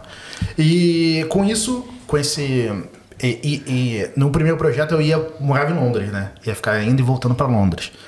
É, Ah, tá. Então, África, e você Londres. ia pra Londres. Isso, isso. Então a base é no escritório de Londres, não tinha escritório de Moscou ainda. E quando a gente fez o primeiro projeto, que era um, um- um projeto grande, né? Mais cinco minas, eram três na África e dois na, na, na Três na África, eram oito minas na verdade. Três na África e cinco na, na Rússia, na própria Rússia, na Sibéria. E eles fecharam tudo com a gente, falaram, faz todas. Então fez sentido é, abrir um escritório na, na Rússia, entendeu? Moscou. Foi aí que eu me mudei. Eu fiquei seis meses em Londres, a galera falou, pô, estão pensando em abrir um escritório em Moscou. Tem interesse em é, ajudar a abrir o escritório lá? Falei, claro. Aí fui pra lá. E. Sibéria? Não, não, fiquei em Moscou mesmo e os projetos seriam na Sibéria. Eu acabei não, fa- não fazendo, voltei Ah, tá. antes. Acabei- Entendi. e, e o time continuou fazendo, então. É, então é isso. Aí o, os- o da Rússia ali, é, quando, eu, quando eu me mudei pra lá, é, pô, primeira vez indo pra Rússia, como você deve imaginar, não é. É óbvio que politicamente. Isso era que ano, mais ou menos? É, 2014. 2014. Caralho, ano da Copa no Brasa. Exato, eu tava lá e no ano E do. tu já tinha eh, na Copa teve na Aqui, eu África. tava aqui. Cara, E aí teve agora na Rússia que tu tava, Tava aqui. aqui né? Ou seja, perdi as duas Copas que. No, E no- para da, da África do Sul, que é no continente africano, tu chegou atrasado ali em Burkina É, Faso. exatamente, exatamente. É, da Rússia é o seguinte, cara, é um país muito foda, mano. Politicamente tem aquela, todas aquelas questões que nós sabemos e tal, não precisa entrar em muitos detalhes, mas a cidade respira cultura, entendeu? É muito antiga, é muito museu, a estação de metrô parece um museu, entendeu? Tem monumento, é de ouro, assim, enfim. É, dizem que, porra, a galera que foi lá, eu vi relato a galera que foi lá pra. Durante a Copa, né? Porra, São Petersburgo, ali a galera fala que é a cidade foda Não, demais, bonito, assim, bonito, tudo, tudo maravilhoso, assim, muita cultura. Você vai aos museus, entender um pouco da história, enfim. E, Nightlife também. Nightlife é muito maneiro, as noitadas lá são, são excelentes. Galera entorna mesmo, com Pô, vontade? eu tenho. Na, tô falando de Copa aí, vou, vou até pular já. É, no Brasil e Chile, é, foi na quartas, né? Brasil e Chile. final. Quarta de final foi pros pênaltis, certo? Foi. Cara, Pinilha lá no travessão. Eu tava no cassino aqui, 4 da manhã, velho. eu não lembro porra. de nada dos pênaltis. Eu comecei a chorar achando que o Brasil tinha perdido, sabe por quê? Porque eu comprei. Porque tu viu o Thiago Silva chorando, né? Eu comprei, eu, comprei, eu comprei a camisa do Brasil e botei meu nome em russo, porque Felipe também é russo. Então tem. No Escreve alfabeto- teu nome em russo. Ah, não vou saber. Não. Aí eu coloquei meu nome inscrito em russo atrás. Aí eu chegava nos pubs pra assistir, a galera, pô, negão na Rússia não tem tanto. É pouquíssimo. Aí falava assim, pô, brasileiro com nome russo. E eu falava russo na época, que eu já tava, já tava morando. A Copa do Mundo foi mais no final do ano, né? Meio do ano, meio do ano. Eu já falava um pouco de russo. A galera sempre me abordava. E lá na Rússia tem um seguinte. é, não se nega a bebida que te oferecem. Então, se te oferecer um shot de vodka, tem que beber. É meio que é, não é educação. não, é- não é educado você negar. Então. Tá doidão lá. Pô, eu não. eu chegava no graça. pub, eu sempre ia no mesmo pub pra, e a galera falava. Ah, Fela, aí, calma aí, vai, vodka, aí, cara, eu acho É que. eu tô- que fala. ah, mas é. Vodótica é, um- é um jeito bonitinho que é diminutivo. É, cara, eu tomei uns 16 shots de vodka com os caras lá e não pode misturar. né? Eles não misturam vodka com nada. É, pepino, é, cancaber, é, vodka e tomate, isso aqui. E É mesmo? Tomate? é, bota tudo de legume, tudo de legume, legumes e vodka, vodka, vodka. Tipo um tira-gostinho dos caras. É, uma pré- pré-night lá- pré-night na Rússia é isso. A mesa de legumes e salzinho e os, os copos de vodka. Tu faz, ó, não mistura com Red Bull. Se eles veem você misturando com alguma coisa, você fala, meu Deus. É tipo botar ketchup na pizza. Exatamente, o cara fica bolado. Caralho. Caralho, velho. Aí tu não lembra de nada. Não, não lembro de nada desse dia aí do, da Copa do Mundo, meu Deus. Cara. E na Rússia, de modo geral, assim, a galera sempre me abordava, porque era exótico, né? Exótico. É, tem um negro no- na Rússia, assim, mas eu. Vai fazer um eu- sucesso com a mulherada lá, hein? Pô, cara, foi bom, foi bom. é, Galera Foi gosta, bom. galera gosta. Pô, mas é, que mais que mais que te chamava a atenção de lá? Tu curtia assim de, da Rússia? Porra, inclusive outro dia eu tava vendo os caras falando que é, tem uma ideia lá de de repente ir mais pra frente. Tem uma galera que pensa, não sei se é parte grande assim, que pensa em mudar a capital, levar a capital, levar os grandes negócios da Rússia de Moscou pra Vladivostok, né? Porque aí estaria mais ligado ali ao, porra, ao grande centro asiático, né? Sim, sim. Fazer essa transferência, porque a Ásia tá, porra, Mas na época não tinha muito essa parada, não. Era Moscou no é, centrão. é Moscou, Moscou. E antes era Kiev, né? No, antes, quando era tudo junto, era Kiev, Uhum. acho que era a capital. Posso estar errado também. É, cara, de, de atração, eu acho que. é, Que tu falou do top 10 lá que tu procurou de Burkina Faso. Da Então, Rússia tinha um top 10 também? Na ou- Rússia eu fui pra São Petersburgo, curti uma festa lá, passei um final de semana, e é uma cidade bem legal também, cercada por pontes e tal.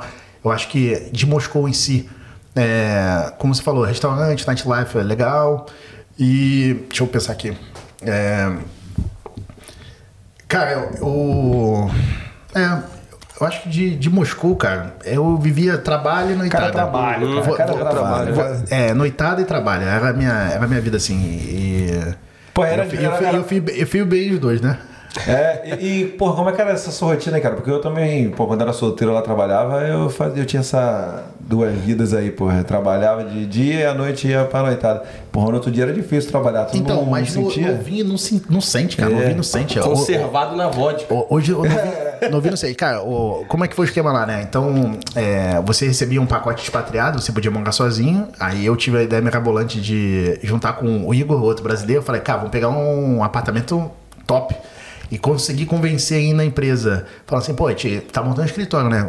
Nada melhor do que ter um apartamento que tenha um office gigante pra trazer, é, pra Pra quando os sócios vierem, não ter que pagar hotel e tal. Então tem vários quartos. Então a gente vivia num apartamento ali do lado de- do, da Red Square, que é do Kremlin, onde o Putin trabalha.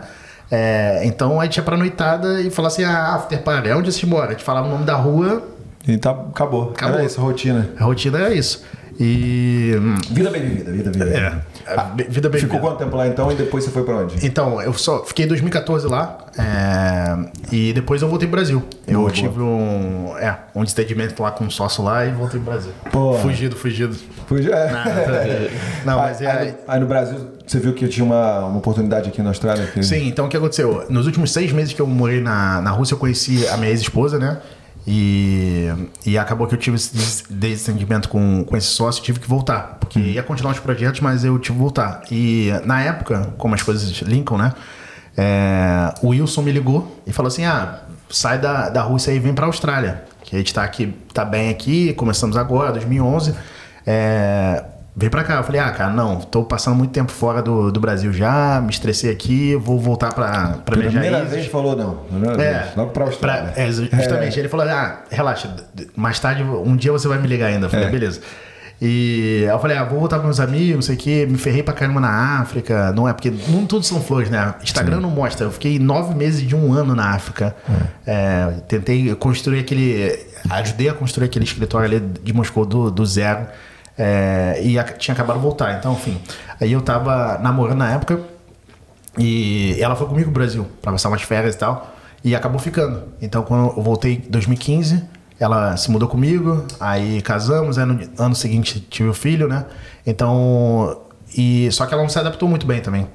Então, eu. eu na Viságio, eu já tava mais ou menos assim. É, eu tava fazendo uns projetos bem interessantes. Mas não tava tão motivado ali. Já tava sentindo que, pô, eu, eu fico com aquela pulga atrás da orelha de. É, perdi minha oportunidade de fazer carreira internacional que eu sempre sonhei, Sim. por essa briga, por esse desentendimento, e, e não estava muito focado, tava já procurando outras oportunidades e tal. E, e depois de dois anos eu fiquei em 2015, 2016, ela não se adaptou, eu não estava feliz. Ela é russa? Ela é russa. Ah, tá. Ela não se adaptou, eu não estava feliz no, no, no trabalho, aí eu tava pensando em sair da visagem na época. E aí surgiu essa minha ideia, assim, eu falei, pô, quer Ah, saber? pô, ela era russa, então. Sim, sim, sim. Ah, achei que era brazuca e tu tinha Não. conhecido lá. É, conhe- conheci ela lá. Ah, e aí eu falei assim, cara, vou dar uma cartada, já não tô feliz, tô quase saindo, ela não se adaptou, vou ligar pro Wilson. Aí liguei pro Wilson e ele falou, ah, vem. Aí, duas semanas depois, eu já tava embarcando pra cá, entendeu? E no Brasil, uma coisa interessante que também é, junta, eu sempre joguei poker, né? Que é, que, é, que é a que a gente vai falar aí, que é jogador de poker. É, eu sempre joguei poker, só que quando eu morava fora eu não conseguia. É porque o fuso horário era zoado, enfim. Quando eu voltei pro Brasil dessa vez, é, 2015, 2016, o meu amigo que começou comigo em 2012 tava muito bom já. É, tinha virado profissional, tava vivendo daquilo, enfim. Aí eu falei pra ele assim, cara, me ensina. Por isso que eu tava pensando em sair da visagem. Eu falei, pô, me ensina. E ele falou, beleza, eu te ensino. A gente tem aula aí diária, semanal e tal. E eu, eu pego os 20% do seu lucro, que é basicamente isso. Então, eu fiquei trabalhando viságio, casado, é, jogando poker. Eu, meu, meu dia tinha 36 horas, entendeu? E comecei a ganhar bem, bastante dinheiro no poker. E, e comecei a cogitar sair da visagem também. E, só que, felizmente, não fiz isso porque, pô, já tinha uma responsabilidade muito maior. Ele era solteiro, morava com a mãe ainda, enfim. Ele era profissional, mas tava. Hoje ele tá muito bem. Sim. É, e, e isso. E decidi vir pra Austrália, entendeu? Por isso. Ah, entendi. Tudo tem sentido, né? É, tudo Como é que foi? Você chegou em Puff e não foi pra Sydney por quê? Porque a oportunidade em Puff? É, a Sydney, o escritório surgiu depois. Ah, tá, é, entendi. Surgiu Boa. depois. é, o escritório aqui em Perth era o único que tinha da visagem. Cheguei em 2017, eu acho, acho que éramos 30, 40 Você trabalhou com o Zé, não? Zé? Não. Altão, Barbinha? Barbichinha? Não. Tá na Nova Zelândia agora. Acho que sim. Acho que sim. É Zé. Isso é bonitinho. José, José é, é, porra, gente boa pra caralho, esqueci o sobrenome dele, É o mas. Zé José, pô. É. não, enfim, mas. É. Aí eu che- é, cheguei aqui, éramos 30, 40 pessoas Uhum. no escritório. Hoje eu acho que tem mais de 100, 110, eu acho. É, a última vez que eu conversei com eles. É, então eu cheguei aqui é, e fui trabalhar nessa pra BHP, né? Como consultor pra BHP. Uhum. E eu já tinha experiência com relação a, a, a inglês, né? Trabalhar fora, enfim. Mas a adaptação não foi tão trivial também não, porque é outro negócio, né? Mesmo que seja mineração, até para a empresa. E Foi morar onde? Aqui. Aqui, o primeiro eu fui pra Hay Street, aqui mesmo. Ficou na City. É, fiquei na City por seis meses. Com, a, de- com a mulher, né? É, na, com a mulher na época, o meu filho. E depois eu fui pra Como, Boa. depois na Lu e aí Scarborough. Agora tá, cara. É. Tem que ir. No final sempre. O brasileiro sempre, acaba. lá, né? Exatamente. E, cara, o escritório aqui era pequeno, o único cliente na época era BHP, então trabalhar muito também lá de adaptação na Austrália, que é fácil, né? Com família, adaptação. E já vindo com visto, né? Isso é a grande verdade também. ah, já tava com visto de trabalho ou de ó, residência? meu primeiro visto foi 400, que é o visto temporário de trabalho de três meses. Depois estende para mais três meses. E, e eu já poder. E aí, como eu já tinha muitos anos de, de Experiência. experiência, eu já podia ir direto PA. Pô, irado. É, só que eu era meio desleixado, né? Só começava a trabalhar. Eu não tinha pedido meu diploma Ah, na, na faculdade. sim. Eu tinha me formado, mas não tinha pedido diploma. Eu falei, ah, tem um certificado de conclusão do curso aqui, o Skill Assessment vai aceitar. Aí fiz o Skill Assessment, pum, vetado.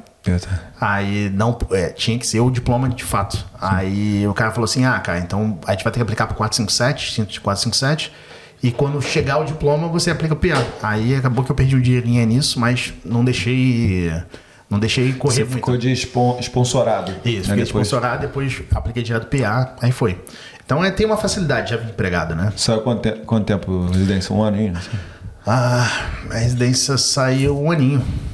Boa. Aninho. Então agora você já é australiano. É, ainda não. Aí, Não, eu, não, eu, eu era, ligou pra isso. É, Ah, precisa de quatro anos. Não, não, na verdade eu já tinha, só que eu apliquei agora.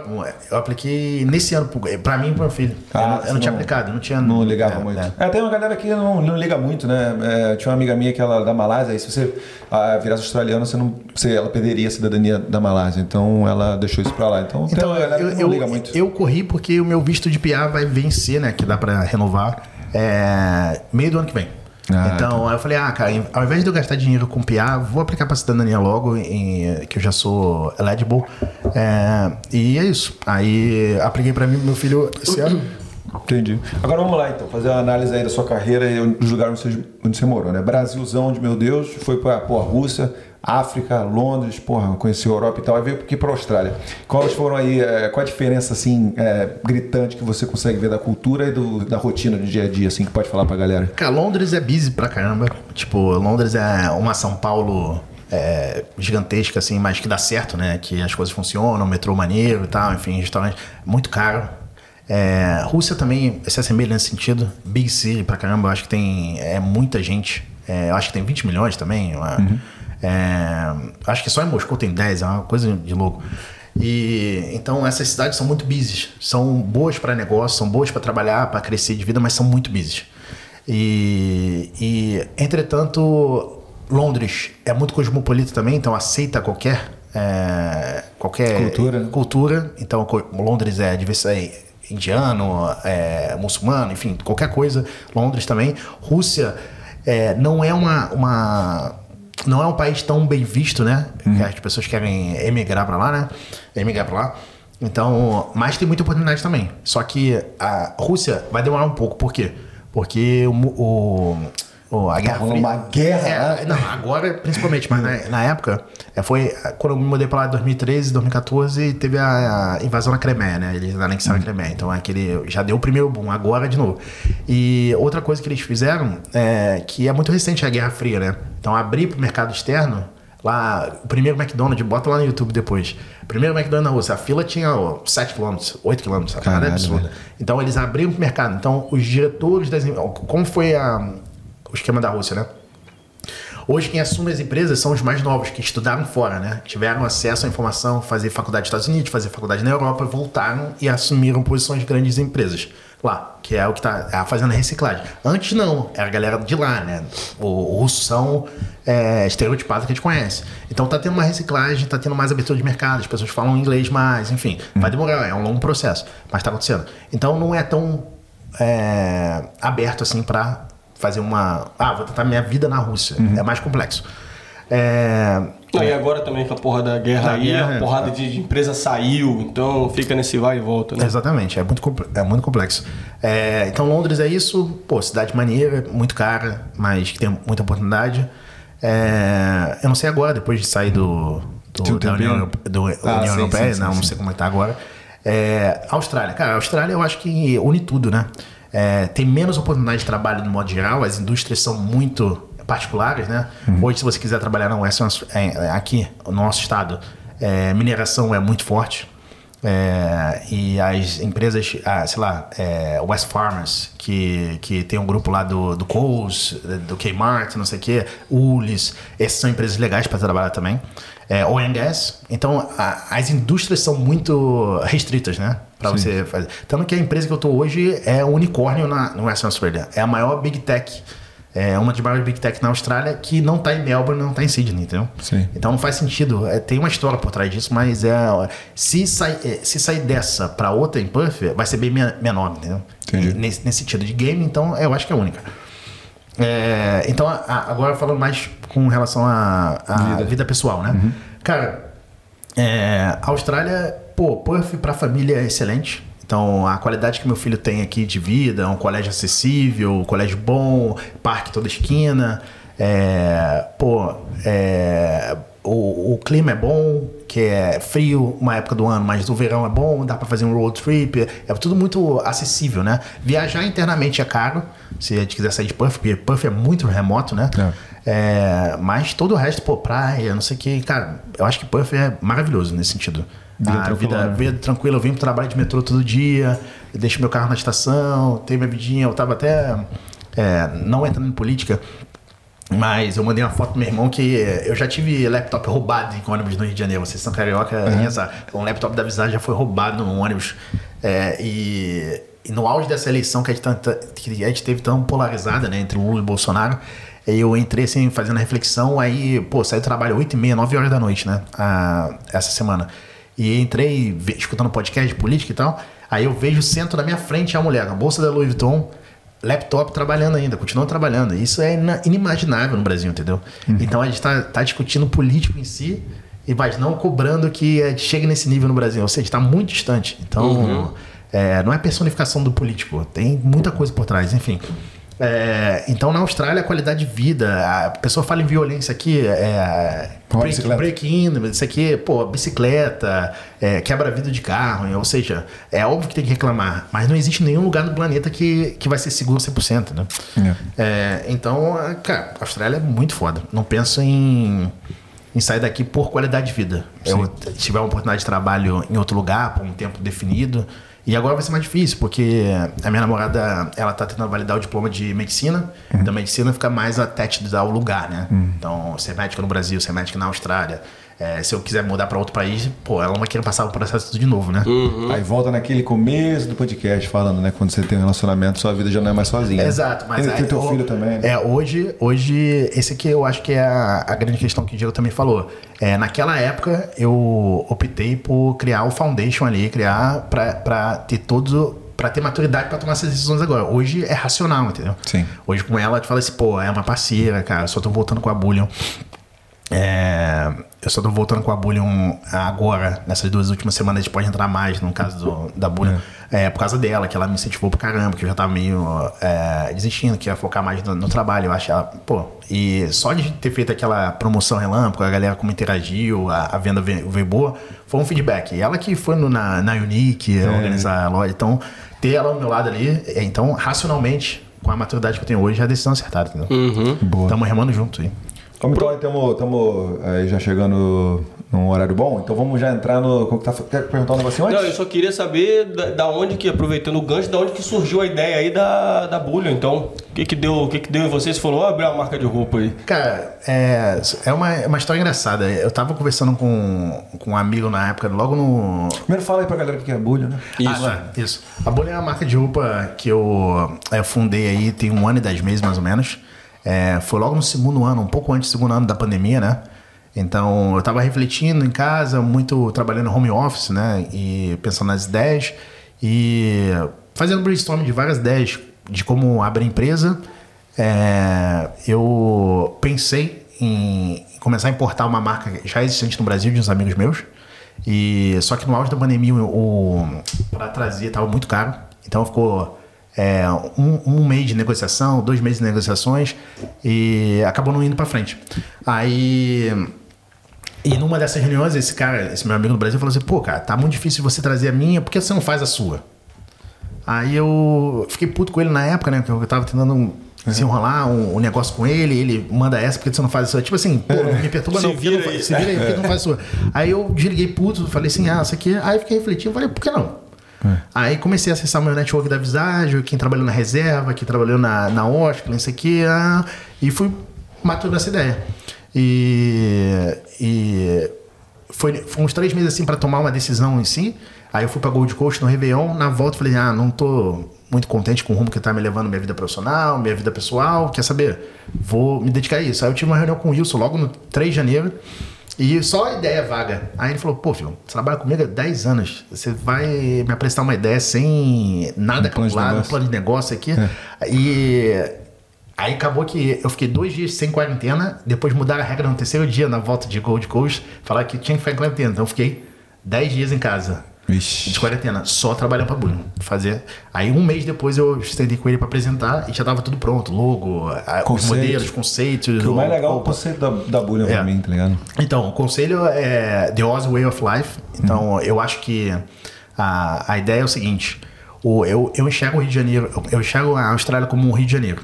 Então, o Rio de Janeiro é muito bairrista. A gente é, fala pra todo mundo que é carioca, eu sou do Rio, não sei o que, é praia, Ipanema, não sei o que. Ele é muito. é, exala esses valores do, do carioca. Eu acho que a Austrália tem disso. Então, aqui a galera que é de Scarborough gosta de falar que é de Scarborough. A galera que é de Bondi gosta de falar que é de Bondi. Então, a galera é, são mini Rio de Janeiro. Então, por isso que eu pensei numa marca mais The Oz Way of Life, com essa pegada mais reserva, Osklin, que é justamente isso. Pegar o, o, o cara que quer sair com uma blusa de Scarborough, quer sair com uma blusa de, de Sunday Sash, o cara quer exalar. Pô, sou australiano, cara, sou proud disso, moro nesse bairro. Então, essa é a mensagem que tá tendo que passar, entendeu? Pô, é irado. Você, porra, tem fotos de coisas marcantes, né? Icônicas, né? Isso. Do Scabra, por exemplo. Anfiteatro, Anfiteatro. Sunset. Pô, irado. Aí eu, eu ouvi lá também do, do Salva-Vidas lá, né? Também, pô, então é Isso iradíssimo, falar, cara. Exato, então, tipo assim, é, tentar passar de uma maneira que as pessoas se identificam com aquela marca. Então, é até engraçado, porque muito brasileiro conhece, porque eu sou brasileiro, e a divulgação foi ali, mas os australianos eu repostei recente aqui, é, que um- uma australiana que comprou. É, postou uma foto dela no Instagram, mandaram um direct. Onde você comprou essa blu- blusa? Ela, É. ela postou assim, Bulha Pair, não sei o quê. Ou seja, é slowly. Eu, eu, a estratégia inicial foi fazer uma abafa de branding. É, então eu investi muito dinheiro em tentar fazer com que a mensagem seja transmitida e agora eu vou focar em redução de custo para baratear a peça, então, sem perder a qualidade, enfim. Tem um long journey aí, mas teve uma lesson learn, muito cara a lesson learn. é, mas. é, Qual lesson, né? Então, é disso, tipo, ti- tiveram vários gastos que eu tive que poderiam ter sido evitados, Ah, entendeu? sim, ah, Numa mas é startup. É, aí mas é- agora eu consigo mais chegar, chegar no momento lean, então tem que reduzir é custo. curva de aprendizagem. Curva de aprendizagem. Mas é caro, né? Quando Sim, você sim, pega um sim. dinheiro. É, Você não sabe o melhor fornecedor, você não sabe o melhor exato. modelo, você não Desenvol- sabe. Desenvolver fornecedor de meia vem errado, boné, aí tem que ser na, uma coisa é outra. Vai no Paquistão, vai no mercado interno. Mercado interno, a mão de obra é muito barata, enfim. Então é, um- é uma tentativa e erro, mas tem que minimizar os erros, né? Então essa é onde eu tô na pegada agora. Relançando, início de dezembro vai ter uma nova coleção. E é aquilo, devagar e sempre. E vamos ver onde dá. E vem cá, seu cliente você não é não é só brasileiro, não, né? Você Não, tá- não, não. É, então, tiver- tiveram vários investimentos. Eu aprendi muito. é, eu contratei uma consultoria do Brasil é, de e-commerce que me ajudou na parte de AdSense, de propaganda. De vez em quando vocês recebem aí no, no Facebook, no, no Instagram. E eu masterizei isso. Eu contratei por um ano, mas quebrei o contrato com seis. Masterizei, aprendi, estudei pra caramba. E quando eu, eu acertei o ponto do AdSense, é, Pô, vendeu 60 vendas online, Tanzânia, Sydney, Melbourne. Ah, tu manda pra fora da Austrália? Mando, mando. É, pô, tudo. Por que, que você acha que o cara na Tanzânia compra uma blusa de descarga? Cara, ímpeto de compra, eu não entendia, porque eu não sou consumista. Eu, eu abri uma marca de roupa primeiro, eu me vestia mal, é, tudo colorido, não sei o que, eu me vestia mal, é, nunca tive estilo, ou seja, é uma parada que eu, eu tô criando a empresa com, a minha cabeça de consultor. Eu quero resolver os problemas de logística, eu quero resolver os problemas de gestão, eu quero resolver um problema de financeiro, eu quero, eu quero formar gente, mas o produto. Roupa é que vai me possibilitar isso. Sim. Mas eu não sou a tete da roupa, eu não sou um estilista. Quando a bolha ficar grande, eu vou contratar um estilista que consiga pegar o que eu, vislumbro e pra colocar no papel. Porque eu não quero ficar com essa parte de design. Eu não gosto do Instagram, eu não gosto de stories e reels, mas eu faço tudo. Porque Entendi. tem que fazer. Mas eu quero resolver esses problemas, entendeu? De logística, é, Claro. produto, desenvolver fornecedores. Ou seja, eu tô criando um problema pra eu resolver lá na frente. E você tá sozinho nessa empreitada? Tô, tô sozinho, com o apoio agora da minha, da minha namorada, Bia, é, que ela tá me dando muito apoio, e tem a galera. Então, tipo assim, da, da bolha, assim, quem, quem fez parte da, da história desde o início lá, Dandara, da Unique, abriu espaço, pô, sempre foi muito foda comigo. Tá lá a roupinha sempre lá A no, roupinha sempre comigo, na- nas altas e baixas. Na baixa, ela falou, ela que você, tipo, pô, não, não, não fecha não. E o Rander, que é o Rander é o principal promoter, né? Toda vez que ele tá indo trabalhar, ele usa Modelão roupa. fortão aí, o Hulk, É, o Hulk pela metade. Exatamente. o- Mi- Mini, mini Hulk, mini Hulk. O Randy é um grande promoter lá, desde o início tá sempre falando para não desanimar, que a galera gosta, ele incentiva a venda, mostra ele o negócio, enfim. É, e é isso. Eu fiz o abafo, o branding tá lá feito, tem o conceito, a galera conhece, e agora devagar, lançando produto, vendo, errei também produto, estampa. É, né? Vai fazer. Pô, Aí- eu acho muito legal o conceito assim, é, e espero que seja bem divulgado aqui na comunidade, porque não é pra brasileiro, né? Porra, Não, não, galera que mora em Scarborough tem uma blusa da Bullion com aquela, porra, com aquela foto, aquele Quando- lifestyle, porra, iradíssimo. Né? É, quando eu ia no, no Ocean, no Groto ali, pô, os caras adicionavam o Instagram, fazia compra online, porque a galera, pô, você tem 19, que irado, não sei o quê, enfim. É, assim que sair da, da caixa ali, mas vende muito pra gringo, muito pra gringo. A gente tá indo pra 800 peças vendidas. Iradíssimo. Em, E quanto em- tempo? Dois é, anos? Um, um ano e dez meses. Aí. Iradíssimo. E, você, fa- e você, tipo, bota o gruto lá. Foi- Tá, tem do gruto também, não tem? Tem, Camisa? mas, cara, tudo negociação, mas não financeira, é tudo desenrolo. Ah, não, mas aí você tinha, que- você tinha que pedir permissão pra usar. Ah, então, eu, eu, eu fiz por. por. pra ser formal, né? Sim. Então, eu fiz a festa de lançamento da Bolha foi no Oceans, tudo desenrolo, nada financeiro, 50 e-mails trocados, 15 visitas, só perturbando os caras, os caras conseguiram, eu consegui fazer lá. É. É, Mas e- é um marketing pros caras de. Não, Pô, é, o marketing, positivo, tipo né? assim, os caras gostam de ajudar a comunidade, entendeu? Entendi. Então, quem tá começando, eu conversei com, com, com o dono lá, o cara falou, pô, tá começando aí, jovem, vamos lá, não sei o quê. Então é isso, meter a cara. É, seja em qualquer coisa, né? Seja em falar inglês, não sei o quê. Não, o não você já tem, né? Então, Uhum. Chegou a trocar ideia, né? o Groto chegou a trocar ideia com o Marquinho lá? Ou não? qual, qual Marquinho? O Marquinho, pô, lá do, do, do Groto lá? Não, pô. que- quem do El Groto, eu, o Rafa tinha um contato lá do, que foi gerente lá no Groto, ele trabalhava na época lá. É, do Lookout, eu cheguei a falar, é, também mandar, mas a galera falou que tá de boa. É, e quando saiu a quando saiu a blusa, o Lookout repostou, todo mundo repostou, cara. A Top, parada... top demais, pô. É isso aí, aos poucos vai furando a bolha e aí vai embora, pô. É. Tá com a negociação pra vender de repente nos venues mesmo? Esses aí? Então, nos venues não, cara. Então, eu, eu, eu quero focar muito no co- e-commerce. E-commerce. e Ah, uma- entendi. um- uns pontos físicos e estratégicos, entendeu? Tipo assim, a Unique é, pô, se a Dandara quiser, vai estar sempre lá. É, e pensar mais um que fura a bolha, entendeu? Do Ah, australiano. Tentar pegar um lugar é, legal ali de. Mas você não uma quer nada físico, é só e-commerce, né? Ainda não, ainda não. Mas é- é... Eu tô muito pequeno pra isso ainda. Entendi, mais cost efficient. É. Maneiro.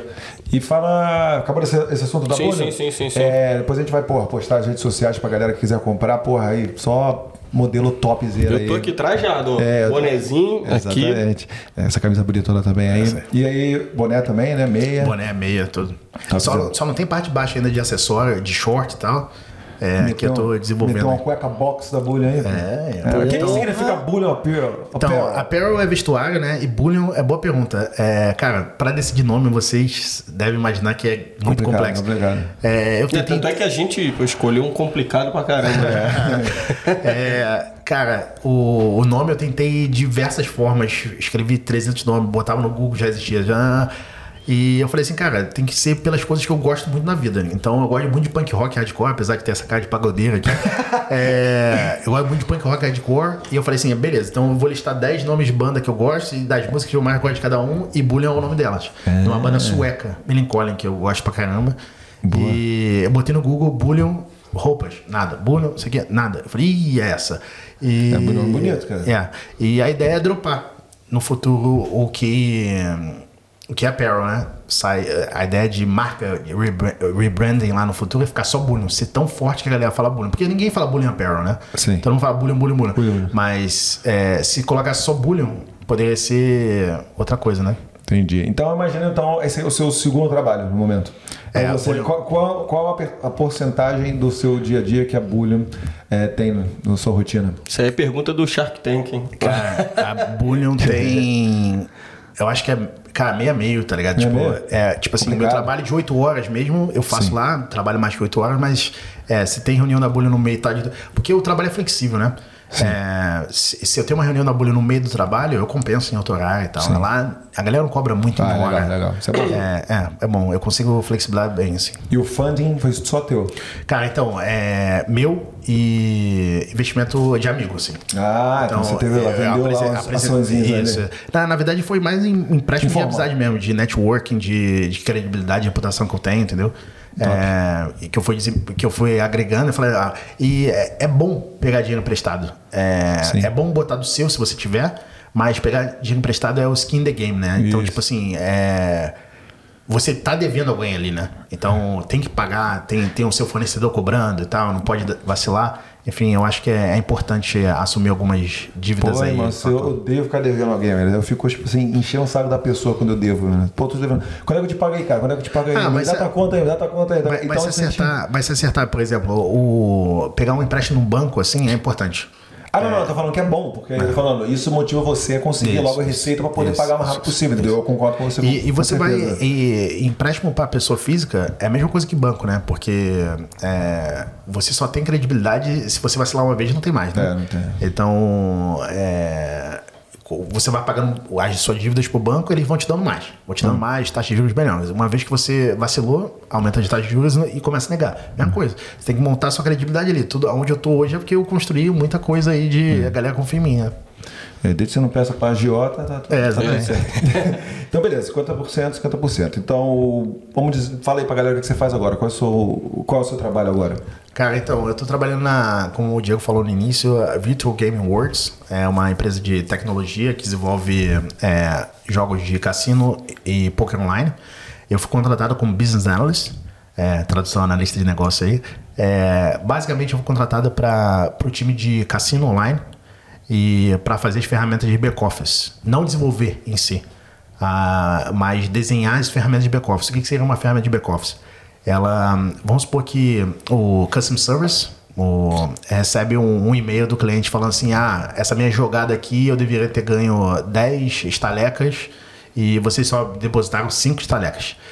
O Custom Service tem que ter um sistema para colocar o nome do player, verificar essa jogada e verificar se realmente esse erro aconteceu. Então são essas ferramentas de back-office que ajudam Custom Service, Payment, uh, uh, Trust, Legal é, anti-money laundering, como você deve imaginar, tem uma, uma questão de anti-fraud, anti-money laundering muito forte. Lavagem de é, dinheiro, É, lavagem de fraude. dinheiro e fraude no, no, no site, para Uhum. não lavar dinheiro no site. E, e é isso, eu fui contratado para pegar essas ferramentas, como foi uma startup que cresceu muito. Então hoje a empresa está com 1.200 funcionários. Três anos atrás estava com 400, 500 e faturando 4 bis, 5 bis é, ano. Ano. Porra. É, então a empresa de tecnologia cresceu em 10 anos bilionária. Então as ferramentas são muito antigas. São, é, foram, foram feitas muito na pressa. Sim. Então fui contratado para estudar essas ferramentas de back-office que existentes no, no jogo de cassino, redesenhar. Aí entra também outros skills, que tipo assim, que é o que eu tô treinando agora, por isso que eu tô trabalhando muito. Ontem, hoje, antes de vir do. Minha namorada que não me escute aí, que ela. que ela, que ela tá vendo que eu, que eu tô escutar, trabalhando pra caramba. escutar, vai escutar. É, enfim, é, eu tô trabalhando muito porque eu não, não deveria meter a mão para fazer. Só que eu tenho interesse nessa área também. Então eu tô começando a meter a mão para fazer. Então, aprendendo como programar de novo, em outra linguagem, em outras coisas de tecnologia. Então, é, tem um, um cara que fez essa ponte para eu sair da BHP para a VDW, é um dos sócios avisados que também saiu e tá lá agora, que é o Bruno Medeiros. Ele é muito meu amigo pessoal e ele que me ensinou a programar mais na parte de tecnologia em 2017, quando eu cheguei aqui na Austrália. Então, tudo se, tudo se conecta, Se né? conecta. Então, é isso. E a empresa, pô, muito foda, cara. Tô no melhor momento de felicidade profissional, assim, na vida. Acho que a migração, eu acho que a Visage é o meu primeiro amor, assim. É, nunca vou esquecer. E a BHP, eu foi uma mudança, assim, que eu sempre, quando você trabalha em consultoria para os outros, eh, consultoria na- nas outras empresas, você vai imaginar, ah, e se eu trabalhasse para a empresa em si? Entendeu? Tipo, você tá embaixo de outra estrutura, né? Porque você ainda reporta pra galera da visagem. E na BHP eu, eu não. Eu sentia que eu não tinha propósito, entendeu? Eu tava até conversando com a minha, com a minha namorada é, antes de vir pra cá que existe muito glamour, né? Sobre BHP, mining companies, não sei o quê. E, e não necessariamente é isso, né? Cada um tem seu perfil. Trabalhar em FIFO ganha muito bem. Então, glamour e financeiro é, tá diretamente ligado, mas você tem que ter um propósito, né? Eu não vou trabalhar só por dinheiro. Nada que eu fiz na minha vida que vocês imaginarem, eu ganhei mais porque eu fui na África, eu ganhei mais porque eu fui Macapá. Então, se eu não tiver propósito, é, eu acho que gira consequência. Perde né? licença, perde um sentido. É, então quando eu entrei na BHP, eu já percebi que eu não olhava nenhum cargo acima de mim que eu queria ser. Hum. Isso é horrível já. Você entra num lugar que você não quer crescer. Sim. Então eu fiquei lá dois anos, três anos. É, basicamente porque minha chefe era muito foda, que ela me contratou, eu já tinha trabalhado com ela como visagem. Ela, ela é muito foda, a pessoa, Angelina, a- a- uma chefe ex- excepcional.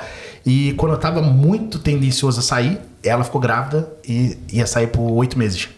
E, e ela falou assim: pô, não sai agora, vê se você quer ser superintendente aqui na BHP, pega esses oito meses e me cobre e tenta, tenta ver aí se você gosta. se- e, e, cara, ela saiu, fiquei oito meses superintendente da BHP, não gostei. Falei assim, cara, não, vai, não faz sentido eu ficar aqui.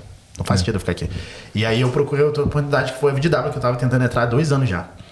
Ah, tu já conhecia, já, já conhecia, já tinha feito, uma- já, já feito algumas entrevistas, mas como era uma área de tecnologia, é, eu não conseguia tanto. Eu queria Product Manager, Product Owner, que é tipo Project Manager para projeto de tecnologia. Só que, como eu não tinha background disso, eu- não passava nas entrevistas. Sim. E essa de Business Analyst surgiu, era uma vaga júnior, Business Analyst. Aí quando eu fiz o, a entrevista, o cara falou, pô, é muito júnior pra você, que é superintendente na BHP e tal. E ele falou, vou tentar botar pra Senior Business Analyst que mete o salário que você tem aí, a gente faz um bem bolado aqui e conseguir. Então, financeiramente foi bom. E é, até tive um pequeno aumento assim, mas é, mas de desafio assim, cara, empresa muito foda. A diferença clássica é a seguinte, BHP é uma empresa muito grande, né? Politizada, burocrática. Então que as suas decisões ali dependem de De muita gente. muita né? gente. Então, você várias por várias vezes você demora pra entregar alguma coisa, quando entrega, porque mudou um chefe, a parada vai engavetada, entendeu? Sim. Então É eu não gostava dessas coisas. E na BDW parece que não, mano. Tudo que você. tu- everything that you do matters. Tudo que você faz importa. Você não tá wasting time nunca. É todo mundo. Você tá ali, ó. Melhorando o processo. tudo, tudo. Implementando coisa nova. Implementando coisa nova aí, cara, num ramo que eu amo, né, cara? Ramo que é de poker online. Eu entendo. é, muita gente que trabalha lá hoje nem entende porque a empresa prosperou Nos Estados Unidos, porque a empresa é de Perth, mas opera nos Estados Unidos. Ah, vem lá a receita. É, porque os jogadores são dos Estados Unidos. Eles. No aplicativo? É, é um site Um online. site, um site online. E. e Porque que tem uma competição muito grande de site online de poker. Qual foi a diferença? Então, exatamente, cara. A pergunta que você fez, cara, muita gente trabalha lá nem entende isso.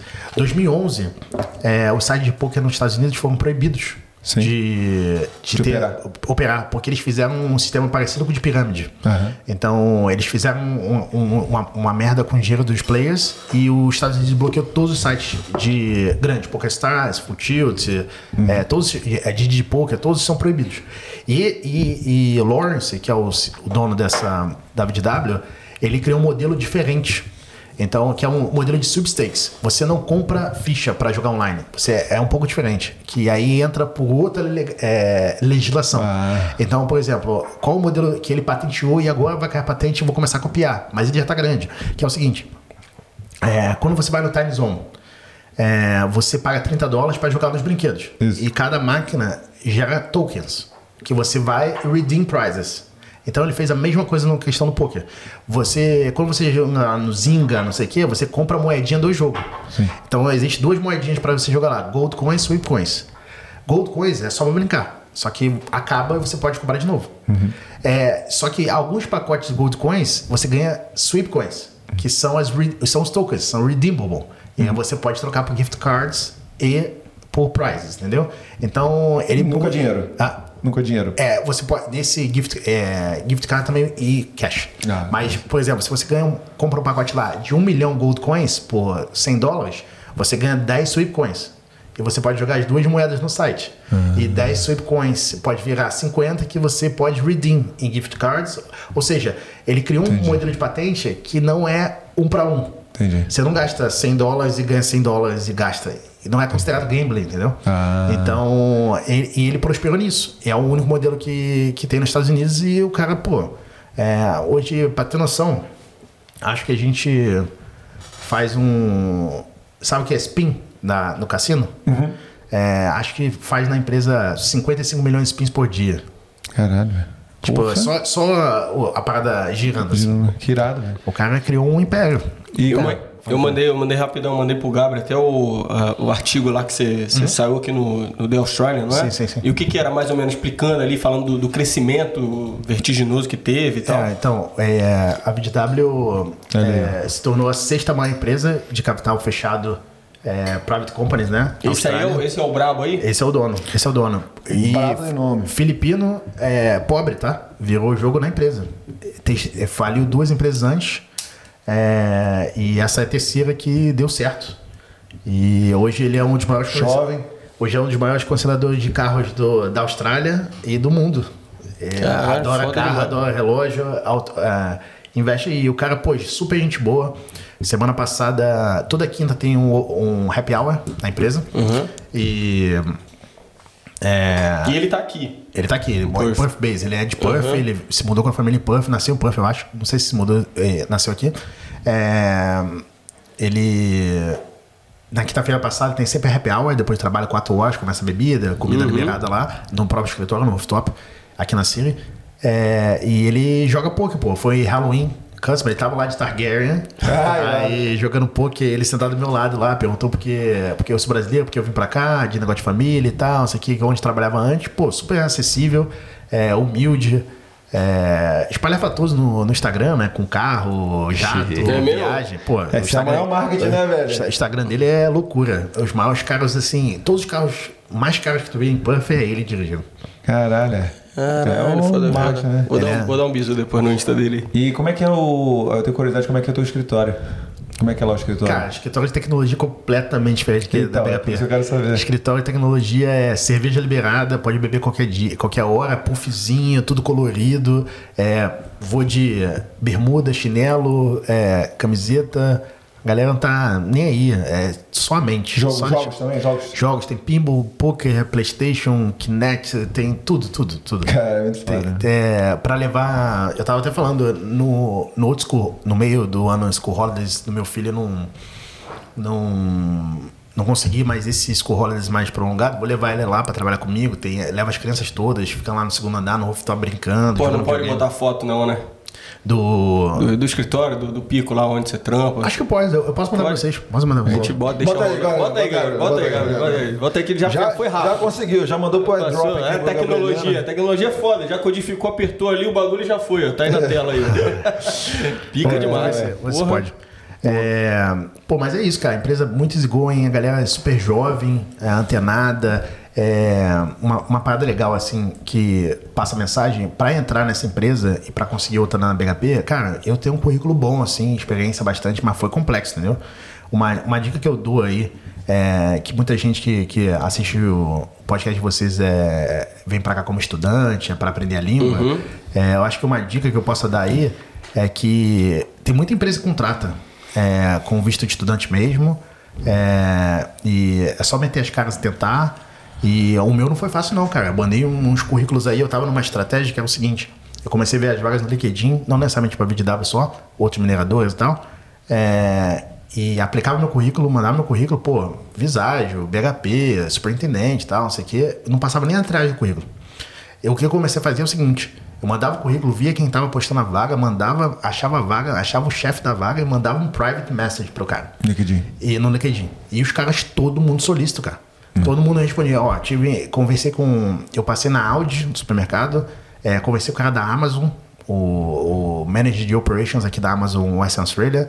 É, só assim, eu mandando mensagem, cara, pô, cara, gostei da sua mensagem, não sei o quê. Geralmente a galera fala. É, mundo é outro, né? É, é outro. Liga, o cara liga 15 minutinhos, quer, quer tirar alguma dúvida com relação à vaga, você vai entrar na triagem normal, tá? Mas eu, eu te ligo aí, não sei o quê.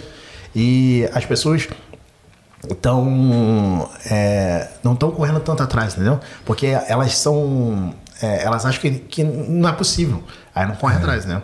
Boa. Então, eu acho que essa dica é clássica, ouro. assim. É, tem que correr atrás. Vai lá, porque é difícil, mas eu tomei umas. Da de W eu tomei três negativas, né? Até conseguir entrar. E hoje eu tô felizão, tá ligado? Então tu vê lá o cara, tu vê lá o cara, não, tu vê o anúncio, tu manda pro anúncio, mas aí depois tu vai e, e manda pro cara que postou lá Isso, LinkedIn, no é. Cabeça. Eu mando um e-message, paga lá um precinho lá, 30, 40 dólares por mês, ó, e manda uma mensagem pro cara direto. E o cara abre, porque LinkedIn é a ferramenta. É, Você não vai mandar no Facebook. O cara não tá. O cara que tá vendo Facebook Instagram não tá querendo saber disso. Mas no LinkedIn o cara abre, porque é networking, né? Isso aqui. Sim, sim, sim. É, Vamos tá, lá, então? Eu tava pensando uma paradinha, vamos Fala aí. pegar, até pra gente ficar naquela padrãozinho, que agora a gente tá tentando manter o padrãozinho Sim, do horário, sim, né? sim, sim, sim. Que eu tô pensando em pegar cinco Boa. pessoas aí que mandaram a men- mensagem. Perfeito. Tem gente que manda repetido e tal, Gabriel. Pega cinco pessoas aí e bota aí as cinco perguntinhas aí do nosso Pra ficar Insta. bonito. Pra ficar Fica bonito? Já é? Pode ser? Então, Vamos lá, primeira pergunta, Gabrielino. Obrigado, galera aí do Instagram. Sempre estamos agradecendo aí pela sua participação, muito importante. Você aí é, seguir a gente no Instagram para saber quem é o próximo convidado e ter a oportunidade de fazer aquela sua pergunta e saber mais sobre Puff, saber mais sobre Austrália, lifestyle e É oportunidades. Nós estamos aqui para externar a voz de vocês, galera. Então, Cara. É importante demais a participação de vocês. É claro que, É. É. até pra- porque hoje a resenha tá muito boa, né? Ba- muita bagagem. Então a gente vai pegar cinco perguntinhas só, cinco pessoas diferentes, e vamos botar cinco perguntinhas. Pode ser, Gabriel? Então vamos lá. Hã? Primeira? Hã? Nilson, Nilson, vai, bota o Nilson. Bota Vai. nesse- nesse- Faz o seguinte. Nilson, tem como pegar cinco e botar o Nilson extra ou tu quer incluir o Nilson nas cinco? Tu que sabe. Nilson é perigoso? Porque Nilson- o Nilson, ele, ele nunca sabe o que vem por aí, Entendeu? tá ligado? É, é, faz um. Tu vai deixar um ele entre comentário, as cinco? Ou tu vai botar cinco? Tá entre as cinco? Tá bom, deixa o Nilson entre as cinco, porque o Nilson ele é. Vou dar uma moral pra ele, tá? Primeira pergunta do O Bruno Fonseca. Grande abraço, meu amigo. Obrigado pela força aí que você mandou uma mensagem pra gente, que Porra. foi bastante bacana. Bonito, hein? Ele está perguntando aqui para o Philip como funcionam os impostos da. Dá para fazer um comparativo com o Brasil? Tem CLT na Austrália? Então, tem dois tipos de. O o imposto de renda aqui é progressivo, né? Semelhante ao Brasil. O Brasil é flat 27,5 até determinada. Tem isenção 27,5 né, de imposto de renda.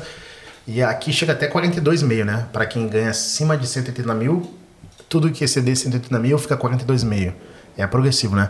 É, cara, imposto, eu não, eu não sei se ele falou mais com relação a pagar funcionário ou receber. Bota de novo aí pra gente ver. É, eu não sei, eu não sei se ele O falou. que se aproximar mais com, com tua área de. É, você mais saber, souber aí É, boa. como funcionam os impostos, como dá pra fazer o comparativo com o Brasil. É, Ah, tá. Eu acho que ele é do imposto da gente mesmo. do- Cara, então aqui o imposto é muito alto. A primeira faixa quem é. ganha mais paga mais. Quem ganha mais paga mais. Entretanto, você vê o retorno em tudo. Ou seja, os hospitais são bons. é, é, a crítica no sistema de saúde que eu tenho é a triagem do GP e tal, mas É. enfim. É, mas os hospitais são bons, a par, o parque, é, tudo, infraestrutura, é, ônibus, rodoviário, tudo, cara, tudo funciona a estrada. Então você vê o imposto Voltando. é, voltando. E, e CLT aqui não tem, né? Aqui não tem nenhum benefício pro funcionário. É, aqui A tem. não ser que seja negociado né, no seu contrato. lá, Exatamente. tem os slaves, né? Isso, tem, o, tem os bônus, né? Mas é tudo É. da empresa. É, aqui é pago por hora e você tem benefício de férias à, à medida que você vai trabalhando. Então, por ano, pelos dias úteis, você tem 20 dias de férias, tem 5 dias sick leave, tem uns 5 dias de. se algum parente morreu, se alguém. Enfim, É. tem alguns Depende benefícios. da, da empresa. Depende da empresa. Então, CLT aqui de 13 terceiro, férias, adicional de férias, não tem. Aqui É. é. Isso aí é seu pacote aí acabou. Exatamente. Vai ganhar X e é isso. É isso. A não ser que você seja um cara pica e você negocie isso aí. Ah, é. Né? Com pacote de, sei lá, gasolina, não sei. Mas aí é. É, é por Você tem fora. que ser especial por fora. É. Próxima pergunta? Um abraço aí pra galera do Spotify, a galera do Deezer. Vem aqui dar um alô no YouTube para ajudar a gente. Vem Valeu? ver, vem ver a nossa carinha aqui. Ver a nossa carinha, exatamente. Nosso, nossa, nossa camisa da Bulha. É isso. Bonitona. Caio CRDS. A análise qualitativa do negócio tem muito peso, é sua fachada de prédio. Aí ele bota. Pergunto isso porque, ao meu ver, a saúde financeira da empresa que é o que dá um norte para ela, certo? Cara, é. Tô me sentindo burro com essas perguntas aí, hein? Fica à vontade, fica à A vontade. análise qualitativa do negócio tem muito peso ou é só fachada de Acho que, prédio? por exemplo, assim na Bullion, né? Você vai ver, vai fazer todo o plano de negócio lá. Isso todo plano que você faz, a sua fachada realmente é, é o que é o que acontece, o que, Cara, eu vou te que falar é que- praticado. Deve Cara, ser isso, não sei. O, da qualitativa do ser muito peso, hoje, hoje ninguém sabe como tá o, o caixa da bulha, né? É, como, quanto de receita tá gerando, não sei. Então, o, o que ele tá falando ali de análise qualitativa, talvez seja o branding da bulha. Hoje a galera fala, hoje tá começando, para dois anos é uma coisa que tá difundida. Só que a saúde financeira é tudo, né? Base. Se eu for apresentar a empresa para qualquer investidor, para qualquer pessoa que queira comprar meu negócio, eles não vão querer saber é, é, claro que ele- a carteira de cliente que eles chamam, né, o potencial, né? O mercado que está ali. É óbvio que isso é importante também para ser. É igual um Flamengo da vida, né? Um Vasco da vida. É, pô, o Vasco tem um, um- uma torcida gigante. O ativo do Vasco, o maior ativo do Vasco não é São Januário, é, o, é, É a torcida. é a torcida. Porque tem o potencial de fazer a máquina girar ali.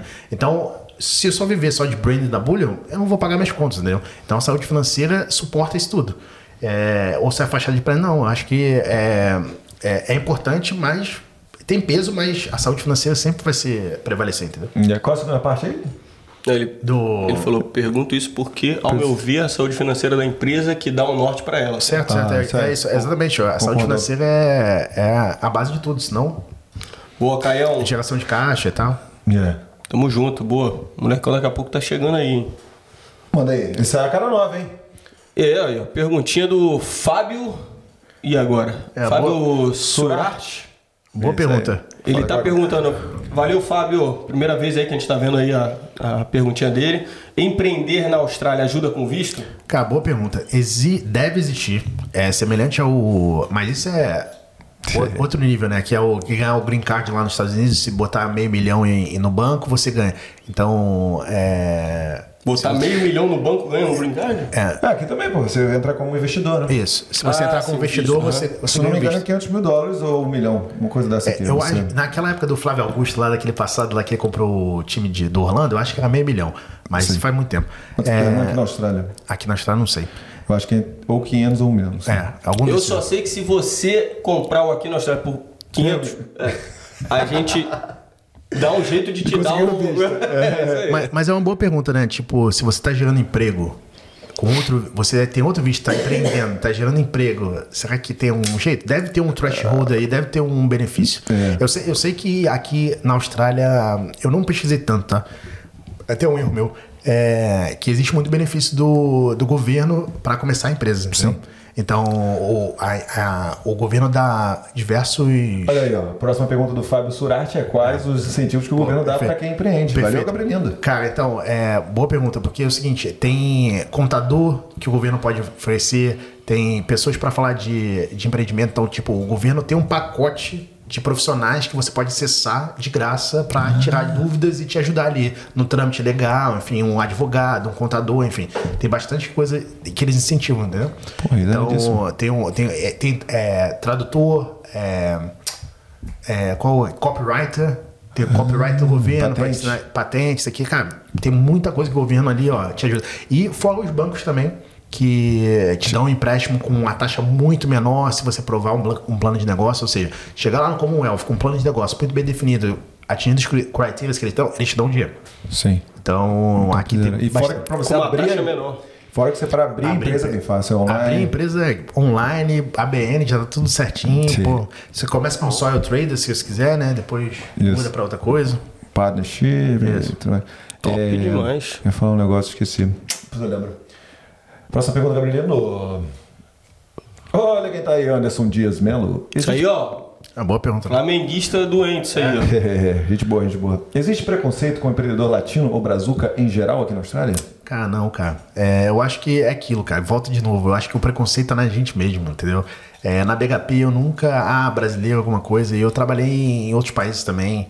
É, eu acho que. Quem, tem, quem são os maiores preconceituosos somos nós mesmos, entendeu? A gente, é, por exemplo, vou dar um caso aqui que. é, eu não vou dar nomes nem nada, mas.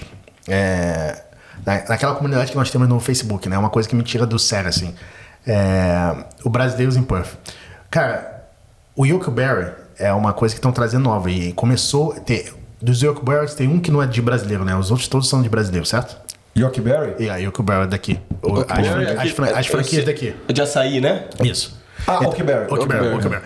Então, é, só, eu acho que só tem uma franquia que não é de brasileiro. Você Eu- fala da, da Austrália toda ou de Perth? De Perth, de Perth, de Perth. De Perth tem em Fremantle e tem um Scarborough. É, só dois? brasileiros. Então, dois brasileiros. São dois brasileiros. Cara, é, teve um, um comentário que colocaram no, no Brasileiros em Perth lá sobre o atendimento daquela pico de. que não tinha funcionário, que, que, tava atrasando, que tava demorando a fila. Cara, eu acho daquilo ali um- um- uma coisa muito triste. Porque é o seguinte, eu duvido que a pessoa coloca o em Perth se for no Ocean, se for no Lookout, se for no El Groto, que tá atendendo mal, entendeu? Tipo, não é que atendimento mal, é, tava com. Ninguém tava conseguindo ter funcionário. Então eu acho que esse, esse, esse preconceito é nosso. A gente quer minar o que tá acontecendo de. de- Verdade. Então, tipo, a gente não. Cara, crítica deve ser feita. É, é melhorar. Mas, pô, vai pelos canais normais, entendeu? Chama o dono. Fala assim, pô, hoje foi complicado aqui, o cara vai te explicar. Bota um recadinho ali. Se você fez feito todo o trâmite correto que você faz quando é, tá indo num restaurante, pô, se eu fui num restaurante ontem em Cairn Up, no shopping. É, pô, o cara botou o seafoodinho e botou o- a pasta na, na, na minha É namorada. aquela merda do Mare Mio? É, é. Essa merda aí, É, mano. é, Também me fudeu outro dia. E eu, eu sou alérgico a seafood. E eu comi o seafood e falei, cara, o cara pediu desculpa. Agora, pô, não vou no, no Italianos e Puff, no Maremis e Puff, Carnamp e Puff, é, e fala lá. pô, eu- pô, eu- Esses filha da puta, mano, olha aí, já viu falar nisso? Eu fui lá na- no domingo, fui lá, vi lá o preço das paradas, comprei lá os bagulho, aí eles, eles falaram assim, é, aí na hora de pagar veio mais caro. Eu falei, mas o que, que é essa porra aqui? Sunday Surcharge. Já ouviu falar nisso? Ih, Não, é, eu sei da, do Public Holiday. Quando é Public É, Holiday, Public Holiday, mas rola eles têm Sunday Surcharge. Nunca ouvi falar nisso na vida, velho. Aí, aí eu falei assim, porra, nunca vi isso, mas tá bom, paga aí. Nunca mais volto, velho. Aí tu vem e fala também uma merda dessa. é, Aí eu- eles me deram seafood e eu sou alérgico. Cara, Sempre vazio lá, velho. Sem vazio. Por Eu quê? fui- Eu fui lá Por que com, será? Fui lá com o Randinho. O Randinho gostou. Ah, o Randinho não gostou não. Pediu um carbonara zoado, Alfredo lá. É, eu curti o meu. É, Não, comida gostosa, pô. Mas aí tem outras coisas, né, cara? É, uma- toda uma experiência. Porque, É, pô, não pode chamar o Diegão, chefe, cozinha pra mim uma pasta melhor ainda e ele não vai me cobrar nada. mas o, o que eu falo. Papai, papai, papai faz bem, não? Papai tá mandando, tá mandando. Aí, ó, papai tá cozinhando gosta, bem. O que eu falo é o seguinte, é, voltando também para bullying, para experiência, que é, todo mundo falou assim, cara, você tá criando uma marca The Oz Way of Life. E você não é Ozzy. Eu falei, cara, justamente por isso que eu tô criando. Porque quem é melhor para identificar o estereótipo de Ozzy? Pessoas que não são daqui. É. Cara, hoje, é, você, a gente enxerga como uma coisa completamente diferente. Vai na Bunnings e, e comer aqueles sizzles, é, salsa de lá, não sei o quê. Cara, é uma coisa deles. Eu olho e fico assim, cara, não faço ideia que, que isso existe, tá ligado? Os coolerzinhos, o, É. o trailerzinho com a criança, cá tudo É, Austrália é dele, a Austra- né? a Austrália dele. Ou seja, eu consigo identificar isso. Ah, mano, eu acho muito importante brasileiros em puff e tal, essas coisas, mas, velho, é, você, a partir do momento que você abre pra todo mundo dar opinião, é isso aí, velho. É, Entendeu? é, A gente aqui ainda é de boa, agora vai lá em Sydney pra tu ver o tanto de merda que acontece lá. Pô, Ah, cara, é. e tem que incentivar o. Eu vou lá no, no açaí do Yoko Bell Escava, o cara. Os Pô, caras- bom demais, velho. Bom demais. Eu vou lá, falo lá, faço questão de falar com os moleques, enalteço eles, tem que chamar eles aqui também pra ver como é que é abrir uma Sim, empresa. sim, sim. Porque ali é o, Caralho. foi Não, uma é- franquia, um franqueador maior, uma parada que tá rodando já. Demorou um tempo pra chegar o açaí bom aqui, hein? Porra, É, então. agora. A gente feliz, vai ter certeza que a gente vai chamar o eles próprio, aí. o próprio o próprio Thiago e a Gabi do Boteco ali, que também repaginaram, a parada tá muito focada no- nos australianos agora, É. com a passando a cultura, pô, e são cinco anos aí né, no, no ar do andar, pô, tem vários empreendedores bons aqui Sim. que tem que ser na assim, Eu tô no início, colocou lá empreendedor, nem me considero empreendedor ainda. É um side hustle. Quando eu, quando eu converso com a galera, tipo um Wilson, que tá em venture capitals, é, fazendo investido, investido, investimento de milhões, ele fala assim, cara, por enquanto tá side hustle. Vem conversar comigo quando deixar de ser side hustle, entendeu? Por enquanto é side business. Que Sim. a minha primeira fonte de income é o a E, pô, outra coisa que eu também ia falar, você co- comentou sobre isso aí. Eu fui lá no, no açaí já algumas vezes, cara, tinha vez, teve uma vez que tava uma filhinha e tal, mano, mas o atendimento dos caras, o jeito que os caras tratam, mano, como se fosse, tipo, o último cliente ali. bom, cara. Isso aí pra mim já, ó, já valeu o negócio. Aí o açaizinho, então nem se fala, Pô, que tá aí é maluco. qualidade demais. mas a parada do, açaí- do atendimento, é- inclusive essa do Maremio aí, uma vez eu tava passando na frente ali, aí eu falei assim, pô, não, é tá- restaurante Bonito, né? italianinho, Bonito. bonitinho e tal. Google. Quando eu comecei a olhar as paradas ali, eu falei, é, tava review com as estrelinhas e tal. Aí eu falei assim, quer saber? Vamos no tailandês do lado, que é top O Spice, Spice Robozinho, Spice Market. robozinho, é, que também é bom pra Cara, caramba. os caras são foda, deve ser caríssimo ali, velho. O aluguel daquela porra ali. É. Sim. Bagulho gigante. Será que essa parada não tem um bagulho. Não sei, posso estar falando mesmo, mas de repente essa parada do Sunday Charge, Surcharge aí, de repente tem a ver com o próprio shopping, tá ligado? Cara, Ah, já- porque eles ficam abertos até mais tarde, o shopping fecha antes. Mas você já pagou, já pagou no Spice Market? Já na pagou ve- eu no Super Tesouro? Eu não sei, eu não sei na verdade se Nenhum tinha. lugar, é só lá. velho. É, eu vou lá, vou lá. ho- Hoje é. Hoje não é domingo, hoje é. Hoje é quinta-feira, hoje é quinta-feira. Quinta-feira. Mas eu vou lá no domingo, no domingo passado, domingo que vem eu vou lá. Mas. Ó, a gente tá, tá cada vez mais se complicando, que a gente já tá falando da Copa do Mundo, a gente já tá falando de quinta-feira, de.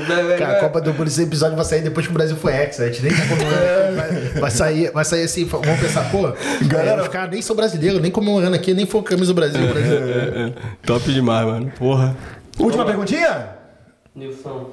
Última perguntinha do nosso querido Nilson. Nilson que que ele falou aí? Foi difícil para você abrir a primeira. A primeira. Vamos lá. Foi difícil pra você. Pa... Ah, caralho, velho. Vai lá, difícil. Nilson, Nilson. Quer que eu, lan- quer que eu lance? Lá, eu, já, vai eu já- eu dei uma olhada antes que eu Ah, falei, vai será lá, que a gente vai lançar? Pergunta, pergunta do nosso querido Nilson. Nilson que tá sempre presente aqui, ele tem que ficar de olho, porque ele é o estilo David Costa. É, ele é. Entendeu? Foi difícil para você abrir a primeira vez o seu negócio? Cara, Ele gosta, ele gosta, ele gosta, ele gosta, ele gosta. Então, é- E aí, pega esse sabonete aí. Não entendeu não, não entendeu não. Tô zoando, pô. O cara é zoador, cara. Tá vendo por que que a gente não gosta dele? Aí, ó. Foi difícil. Para você abrir a primeira vez o seu negócio? Como é que foi quando você abriu o teu negócio a primeira vez?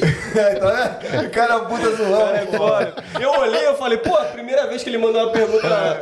Aí depois eu li de novo e falei, opa, ah, tinha que- ele tá- o homem, o homem quer jogo, o homem quer jogo. Ah, não, eu. eu falei, falei, Foi, foi difícil, foi muito difícil. Ele fez, boa, boa, boa. Doeu ou não? O que eu ia falar na outra vez, assim, de, de você que quer ser investidor e tudo mais, abrir tua empresa aqui, quer saber como é que é se dar visto ou não, ó. Bravo Migration, entre em contato com eles, faz lá, usando o Aqui 10, o código aqui na Austrália, 10% de desconto, você vai saber tudo das oportunidades se você quiser vir aqui como empreendedor, não é não? É isso, vai pagar barato sim. Ah, paga barato, sim. Ô, Gabriel, tem um comentário aí que fizeram pra gente ou não? Ou já acabou tudo? Acabou? Por quê? Acabou. Comentário? Não, então, oi?